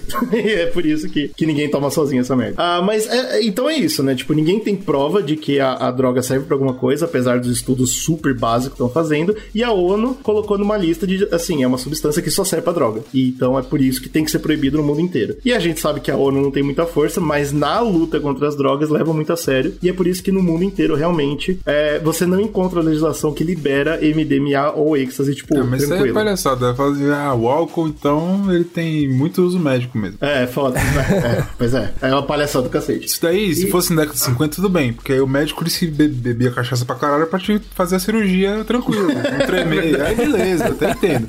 Mas hoje, em Hoje em dia, dia, não, não. faz sentido essa porra. A fita é que o povo usa, certo? Então, na Inglaterra, ah, que é um uso muito grande, a gente acabou de comentar isso, eles decidiram, a- apesar do governo estar com a ONU estar com o Brasil e estar com o resto do mundo sobre a, a política de eu não vou deixar essa droga correr, como eu comentei, né? Se você tem 10 comprimidos, você já, você já é preso e tal. E per- pediram, né? Por falaram, mas a gente não pode nem testar a droga? E o governo falou, não, porque eu não vou facilitar você testar uma coisa que não era pra você ter no primeiro momento. Entendeu? É, então Esse foi o posicionamento deles. São poucos estudos, né? Tipo, tá, isso acontece Isso, em vários exato. países, né? Então, mas eu não digo só pra estudo de laboratório, eu digo pra uso mesmo, Esse entendeu? Tipo, eu tipo comprei. assim, cara, o que o Roger tá falando, tem como tem muita mistura, é muita merda e faz mal, né? Isso, então isso mesmo. mata Sim. legal. Qualquer É ideia um problema que... de saúde público, né? É, a Vice tem, né, um documentário engraçado que, tipo, Muito você bom, vai na, na rave, tem uma barraquinha lá, e fala assim, ó, eu comprei droga, hein? Aí a barraquinha fala, deixa eu ver essa droga aqui. Faz um teste rápido lá, fala, ó, essa droga aqui tá pura, tá nice. E é com cromatógrafo, pega essa, eles Ô, levam o- o, equipamento lá. Pois é, Aí, louco. aí o cara, pô, beleza, aí usa e fica nice lá e não morre. Aí você usa lá e o cara fala, pô, isso aqui tá cheio de merda, hein? Tu vai morrer. O cara fala, putz, então não quero usar. Cara, eles, inclusive, descartam essa droga e tal. Tem toda uma organização, só que é o que o jeito tá falando, não é governamental essa parada, são pessoas Eles tiveram que fazer, apesar do governo ser contra, entendeu? É que aquela ideia, a galera tá usando, parceiro. É, Foda-se. é, Ah, É, eu acho que é melhor a galera tá usando. É igual aí, aquelas casas de uso que a gente falou da heroína, né? Tem alguns países. Isso, isso mesmo, isso mesmo. E aí, tipo, o que, que é foda? Porque eu acho que é muito positivo isso que eles fizeram. Eles fizeram exatamente porque os jovens estavam morrendo bastante por lá. E aparentemente teve um, teve um peso bom, tá ligado? As pessoas realmente levam a droga lá, vêm, está tudo bem, usam e, e pelo menos se fodem menos. E, e essa reportagem é muito boa, recomendo que todo mundo veja. Mas no resto do mundo não é assim, né, cara? Nos Estados Unidos, o que é o nosso colonizer cultural, inclusive, o Joe Biden, que é o atual presidente, em 2013 ele passou uma lei chamada RAVE, que, que era reduzir a vulnerabilidade ao êxtase. É, tipo, re- reduzir o êxtase, era isso. E, e a lei não isso. passou no primeiro momento, mas aí, como toda lei, inclusive aqui no Brasil, é, se você não sabe disso, saiba, quando uma lei não passa, ela vai passar. Porque o que acontece? Ela não passa, aí o pessoal pega, tira dois parágrafos e manda de novo e, e, É, passa. se você muda assim. uma linha, né? É. Já é outra lei, né? É, é, exatamente. Então, né? Diz que é outra lei. e foi isso que aconteceu. A lei Rave não passou, mas a lei. Lo- Por quê? Porque assim que ele escreveu essa lei, eu vou explicar por que, que ela não passou. Mas assim que ele escreveu essa lei, teve muita crítica, o pessoal caiu matando. Porra, Joe Biden, você é um Zé Buceta, foda-se. Aí ele, ah, desculpa, tirou e aí passou logo em seguida sem esse nome, entendeu? Não, não chamava mais lei da Rave e passou. E basicamente que, que ela fala? Ela fala que todo lugar que produzir a droga, ou êxtase, é considerado pela DEA, né, pela polícia lá antidroga, como se fosse uma crack house. É isso que a gente tinha comentado. Então, tipo, não só pra produzir, mas pra usar também. Então, se você de repente, é, você tá numa festa e você monta ali uma tendinha e fala, ó, aqui você usa e a gente te dá água, por exemplo, pra você não morrer. Aham. Aí a polícia vai cair matando e falar, ah, isso é uma crack house, tá ligado? Você, aqui é onde a galera se junta pra usar crack. Aham. É- é- a legislação americana equiparou os dois. E é péssimo isso, porque aí a- as raves não podem dar nenhuma tendinha pra você ficar, pra você poder, tipo, curtir a vibe ruim, tá ligado? Sem, sem se ferir. Não pode. Elas não podem nem oferecer água. É óbvio que o, o capitalismo adorou isso, né? Porque agora eles cobram água. isso Claro. é genial. É, ninguém quer dizer que você não pode comprar também, né? É, claro, é. Eles não podem, eles não podem facilitar de jeito nenhum. Facilitou é crime e a festa é fechada, tá ligado? Então, tipo, isso só aumentou os casos de, de merda que acontece pela droga. É, é o, é o jeito mais idiota possível de lidar com isso. É, e é claro, que Você quer vai, tomar né, sua cara? cervejinha no rolê. Não vai, é. Vai lá, eu quero tomar minha cervejinha no rolê, beleza. Aí o cara fala, então, mas eu só posso vender a cerveja quente. Você fala, porra, irmão, mas eu queria gelado. Não, mas beleza, você pode pagar pela geladeira, agora eu não posso facilitar. Isso, é, é, só é posso aí. dificultar. É, é muito tosco. Você pode comprar o gelo e a cerveja, mas eu não posso gelar ela pra você. Exato. E não bebe É aqui muito não, bebe na tua é. casa. É muito estúpido, velho. Aí, tipo, beleza, a galera tá morrendo lá, e como eles são nossos colonizers, é óbvio que, que o Brasil, ele tá seguindo quase nessa linha, né? Não, não obrigatoriamente nessa linha. Outro lugar que é muito usado é na Austrália. A Austrália também tem um problema igual à Inglaterra. E é curioso porque na, na Austrália tem um tempo muito ruim ali pra produzir qualquer coisa, né? Porque a Austrália é um lugar terrível. E aí eles não conseguem produzir nada lá. e eles importam. Eles importam de onde, cara? Da Holanda. Uau! A Holanda. E aí, A gente usa muito como exemplo a Holanda porque a Holanda ela liberou uma porrada de droga, certo? Sim. Ela, ela não só liberou o uso de várias, como ela liberou o porte e a produção até da droga, ela tem uma pena menor lá na, na Holanda. Lá é, o- é o paraíso da droga. Aham. E, e o que acontece? Produz-se muito MDMA lá e, e exporta-se para o mundo. Só que eles pararam de ter problema com é, crimes relacionados a- ao mercado negro, né? E que todo lugar tem a guerra contra a droga causa mais morte no, no, no nível mais baixo, né? Quem produz e quem vende e tal normalmente morre. Lá não tem mais isso. Só que, bom, lá o que tem é aquilo que o, o Slow falou: 100 litros de, de despejo químico por casa. e ninguém sabe o que fazer com isso. Porque a Caralho. galera fala, ah, legal, se eu for preso, eu vou ser preso só por um ano, então eu vou produzir aqui e vou exportar, que você Aham. foda. E aí fica um monte de, de, de lixo químico que eles não sabem o que fazer, e o Brunão falou bem, joga o quê? Na pia, joga no- na, na privada, ou joga nos rios, e a Holanda tá com um problemaço, porque eles não sabem o que fazer. Poluição da produção de droga, né? nem da indústria. É, não é muito louco isso, mano? Eu achei- How direct is the link between the Safrol purge and the UK PMA deaths?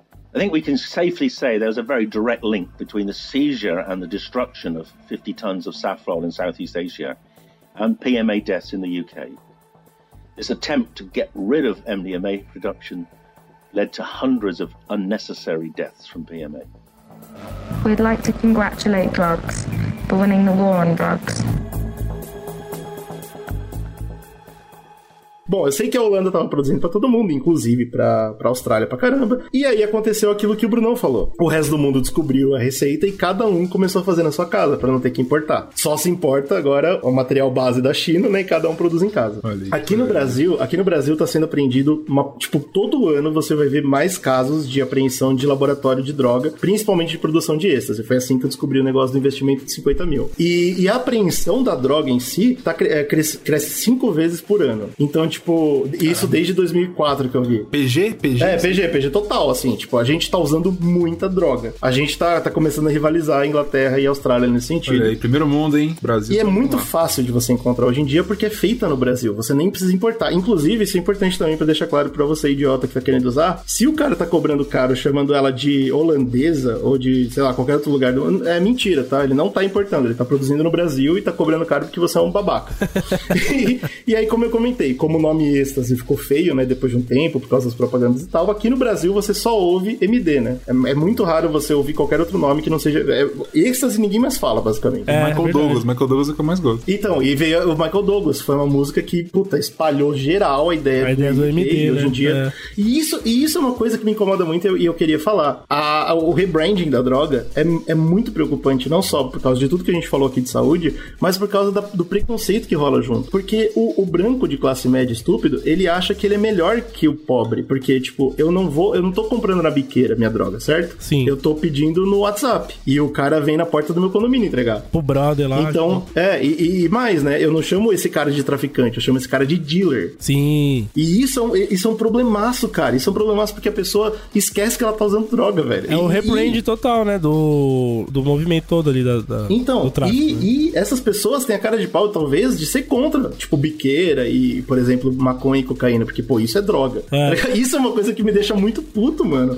Contra E maconha eu acho difícil, eu acho difícil, não. Eu acho difícil. É, não, é, contra maconha é raro de acontecer, mas assim, você entendeu o que eu tô falando, né? Ela não se considera um usuário de droga. Ela considera que o usuário de droga é o preto, da favela. Ele não merece nada, e eu aqui, pô, pô, se eu tô pegando na porta do meu condomínio, eu não sou nada de errado, eu não tô fazendo nada contra a lei, tá ligado? Sim. E, e isso é um problema gigante. E aí vem uma questão que eu acho que é interessante da gente analisar, inclusive pra quem faz parte do nosso grupo fechado de apoiadores no WhatsApp, eu mandei essa questão pra deixar o pessoal pensando que é, por que será que vocês acham que no Brasil a pesquisa por êxtase, MD, essas paradas, caiu 90% desde 2005? Caiu total, não se pesquisa mais sobre isso no Google. A gente aumentou isso daí, pode ficar cegado. É, eu, o Slow e o Brunão, a gente aumentou, mas assim, né, em geral caiu muito. Nos Estados Unidos caiu mais de 50%, aqui caiu quase 100%, lá caiu mais de 50%, e na Inglaterra aumentou 50%. Por que, que será que isso aconteceu? E é simples, cara, porque na Inglaterra eles estão lidando com problema com a verdade. Tipo assim, se você vai na festa, você pode testar a sua droga, você pode entender o que tá acontecendo. E o jovem estúpido chega em casa e fala, pô, eu quero saber o que eu tô tomando. Aqui no Brasil, o jovem estúpido toma sem saber, sem fazer a menor ideia do que é.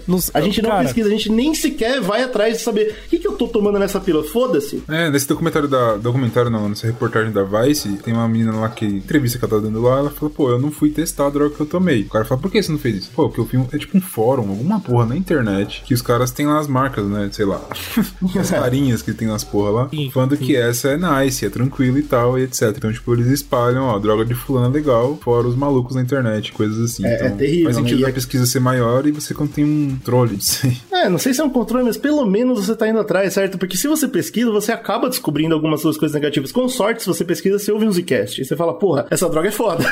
Eu vou pelo menos pensar duas vezes antes de usar. E aqui não, cara. Aqui não existe pesquisa. Aqui você vai numa faculdade ou, ou numa festa, ou você conversa com uma pessoa que vai primeiro te mandar pra um grupo de WhatsApp, que é pra ver se você realmente vai comprar. Que eles falam, né? Tipo, você não pode entrar no grupo só pra aprender ou só porque você tá curioso. Se você entra, pra- é pra comprar. Aí você manda lá, tipo, eu quero X, eu quero é, três pílulas por 100, né? 100 reais. Três, três extras por 100 reais. Você compra essa merda e agora você tá confiável, os caras confiam em você e, e é, e a coisa mais fácil do mundo é comprar. Porque, como eu pô, falei, simples. o cara vem no seu condomínio, tá ligado? O cara vem na Sim. sua porta. E isso, isso pra mim, mano, é, é o assustador. É por isso que eu fiquei tão puto com essa droga e eu fiquei tão puto com o usuário dessa droga, que é o branco merda que tá cada vez mais longe da realidade, entendeu? Inclusive usando droga. Isso pra mim é insuportável. eu, eu acho que era melhor quando o, o, o branco merda tinha aqui na biqueira. Porque pelo menos eu não entendi o que tava acontecendo. Agora aqui não, agora não. E tem a porra do Good Vibes que fala que MD, o puro, não causa efeito negativo. E, e esse infeliz não sabe o que a gente sabe. Esse infeliz nunca pesquisou pra ver o, o nível dos laboratórios terríveis onde isso é produzido. Produzido debaixo do chão, com os bagulhos sujos. é tão feio, mano, que é impossível você querer usar um negócio daquele, velho. Foda. Eu reitero É aqui, mano. Se eu e Slow fizemos. Tudo bem que a gente é incapaz, mas se a gente fez. Então fazer uma síntese num laboratório controlado, com bagulho bonitinho, piriri, os equipamentos, cacete, e a gente errou. Imagina esses caras que não tem estudo de porra nenhuma, não estão entendendo nada que eles estão fazendo. É absolutamente terrível. E aí você vê a legislação dos Estados Unidos e do Brasil indo contra, diferente da Inglaterra que pelo menos tá tentando, e aí cada vez tá mais longe isso. Então não é um quadro que parece melhorar, é um quadro que, do jeito que eu falei aqui, cara, o, o, o uso aumenta cinco vezes e a pesquisa cai 10% por, por ano. Então, tipo, cada vez mais as pessoas vão estar usando coisa que elas não entendem, e isso é muito preocupante. Tem que ser conscientizado sim. É, isso faz parte da política, né? Que se, que se monta no mundo de você. do combate às drogas, que se trata como algo de crime, não de saúde. Então as pessoas escondem esse lado de conhecimento e só atacam e tentam aprender e tal. E nunca vai acabar, né? Óbvio que não, óbvio que não. E aí, tipo, é, e, e pra piorar a situação toda, é extremamente rentável. Como a gente já explicou aqui pra vocês, não importa o tamanho do investimento que você faz, no primeiro quilo que você produz, você já pagou todo o investimento, então é extremamente rentável. Aqui no Brasil tem muita produção disso. E ano passado, pelo menos, a gente conseguiu ver, né? Em novembro de 2020, a gente teve uma atualização ali das, das pílulas que chegou pra gente,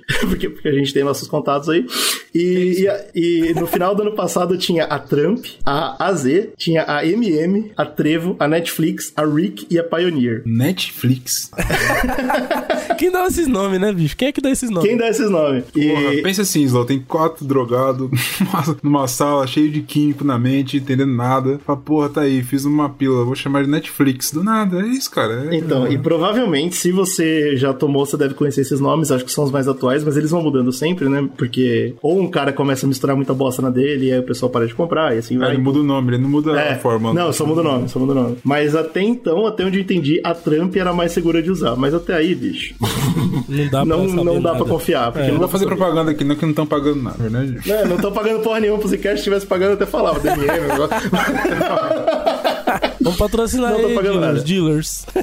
Então, cara, é, eu acho que a gente termina esse podcast numa nota negativaça, assim, tipo, é, é muito triste você ver como que como que o pessoal tá burro, né? Incomodado com isso, cara. Foda, Como cara. que- eu espero que o nosso sketch do começo tenha mostrado um pouco da situação atual, mas é isso, cara. Tem muita propaganda dessa droga e Mas zero eu acho informação. que a gente fez nosso papel aqui, que é de informar a galera, de, de levar esse conhecimento. Tipo, a- essa é a nossa nosso objetivo com essa série, é fazer a galera entender o que tá acontecendo, conhecer, se informar, né? Pra depois querer tomar uma atitude a respeito, né? Tipo, primeiro você tem que se informar, sempre, pra depois você criar uma opinião, tá ligado? Então, se você vai usar ou não, não é a informação por si só que, que vai definir, né, cara? Vai, você vai usar se você quiser, porque tá fácil. Agora, se você conhecer melhor, talvez você mude de ideia, ou talvez você se prepare melhor, né? Exatamente. Então, se você conhece quem que usa também, pô, eu sei que é chato, né, ser o quadradão, mas, pô, chama o cara, fala, ô, escuta, você sabe a merda que você tá tomando e tal. É importante, cara, pra você não ver mais gente se fudendo por causa dessa droga a longo prazo também. Então é isso. Se você gostou, se você tá animado pra saber quais são as outras quatro drogas desse ano, a gente não vai contar ainda, mas vocês vão saber. Os apoiadores Especialmente sabem. quem é nosso apoiador. É, apoiador sabe das coisas. E você pode conversar com a gente, falar que você faltou alguma coisa, falar a sua experiência com êxtase de vez em quando. Você discorda de tudo que eu falei aqui, você achou que foi incrível. Então, fala com a gente, cara. Onde- por onde as pessoas podem falar com a gente? Pode ser no nosso e-mail, republicasicast.gmail.com ou em qualquer uma das nossas redes sociais. Tem o Zca- arroba Zcast no Instagram, tem o barra Zcast no Facebook, tem o arroba República Zcast no Twitter. E, e você pode também acompanhar nossas outras mídias, né? Com mais conteúdos, que é o nosso YouTube e a nossa Twitch, que é Zcast Underline Podcast. E o YouTube é muito fácil, né? Só procurar Zcast que o canal tá lá. E é claro, né? Se você gosta e quer apoiar a gente, quer ajudar a gente nessa caminhada de, sei lá, tentar ter um computador que funcione, que é uma coisa incrível, é difícil Pô, pra caramba. É uma Tem- vitória incrível. Tem várias coisas, tem umas cinco placa-mãe aqui já, todas funcionando sem nenhum erro. É uma coisa. Caralho, que loucura. Você pode entrar no nosso Apoia-se, que é apoia.se barra Zcast, e apoiar a gente com o valor que você acha que a gente merece. Ah lá, tão Por exemplo, fácil, assim, pô, eu não quero que o Zcast comece a virar dealer e vire faça drogas, pô, coisa feia, coisa chata. Pô, quanto que é? Mais ou menos 800 mil. Pô, tá aí, eu tenho 800 É. mil, vou poder ajudar. Pô, bacana. Pelo Ou menos. divide, divide oito amigos, cada um dá 100. É, entendeu? Porque a gente também não quer que você se foda tanto. Você pode Não, tranquilo, é. sem problema nenhum. Mas é isso, você pode ajudar a gente pra gente continuar fazendo o que a gente tá fazendo aqui. É isso É isso aí, cara. Ah, apoie o conteúdo que você ama e nos hein?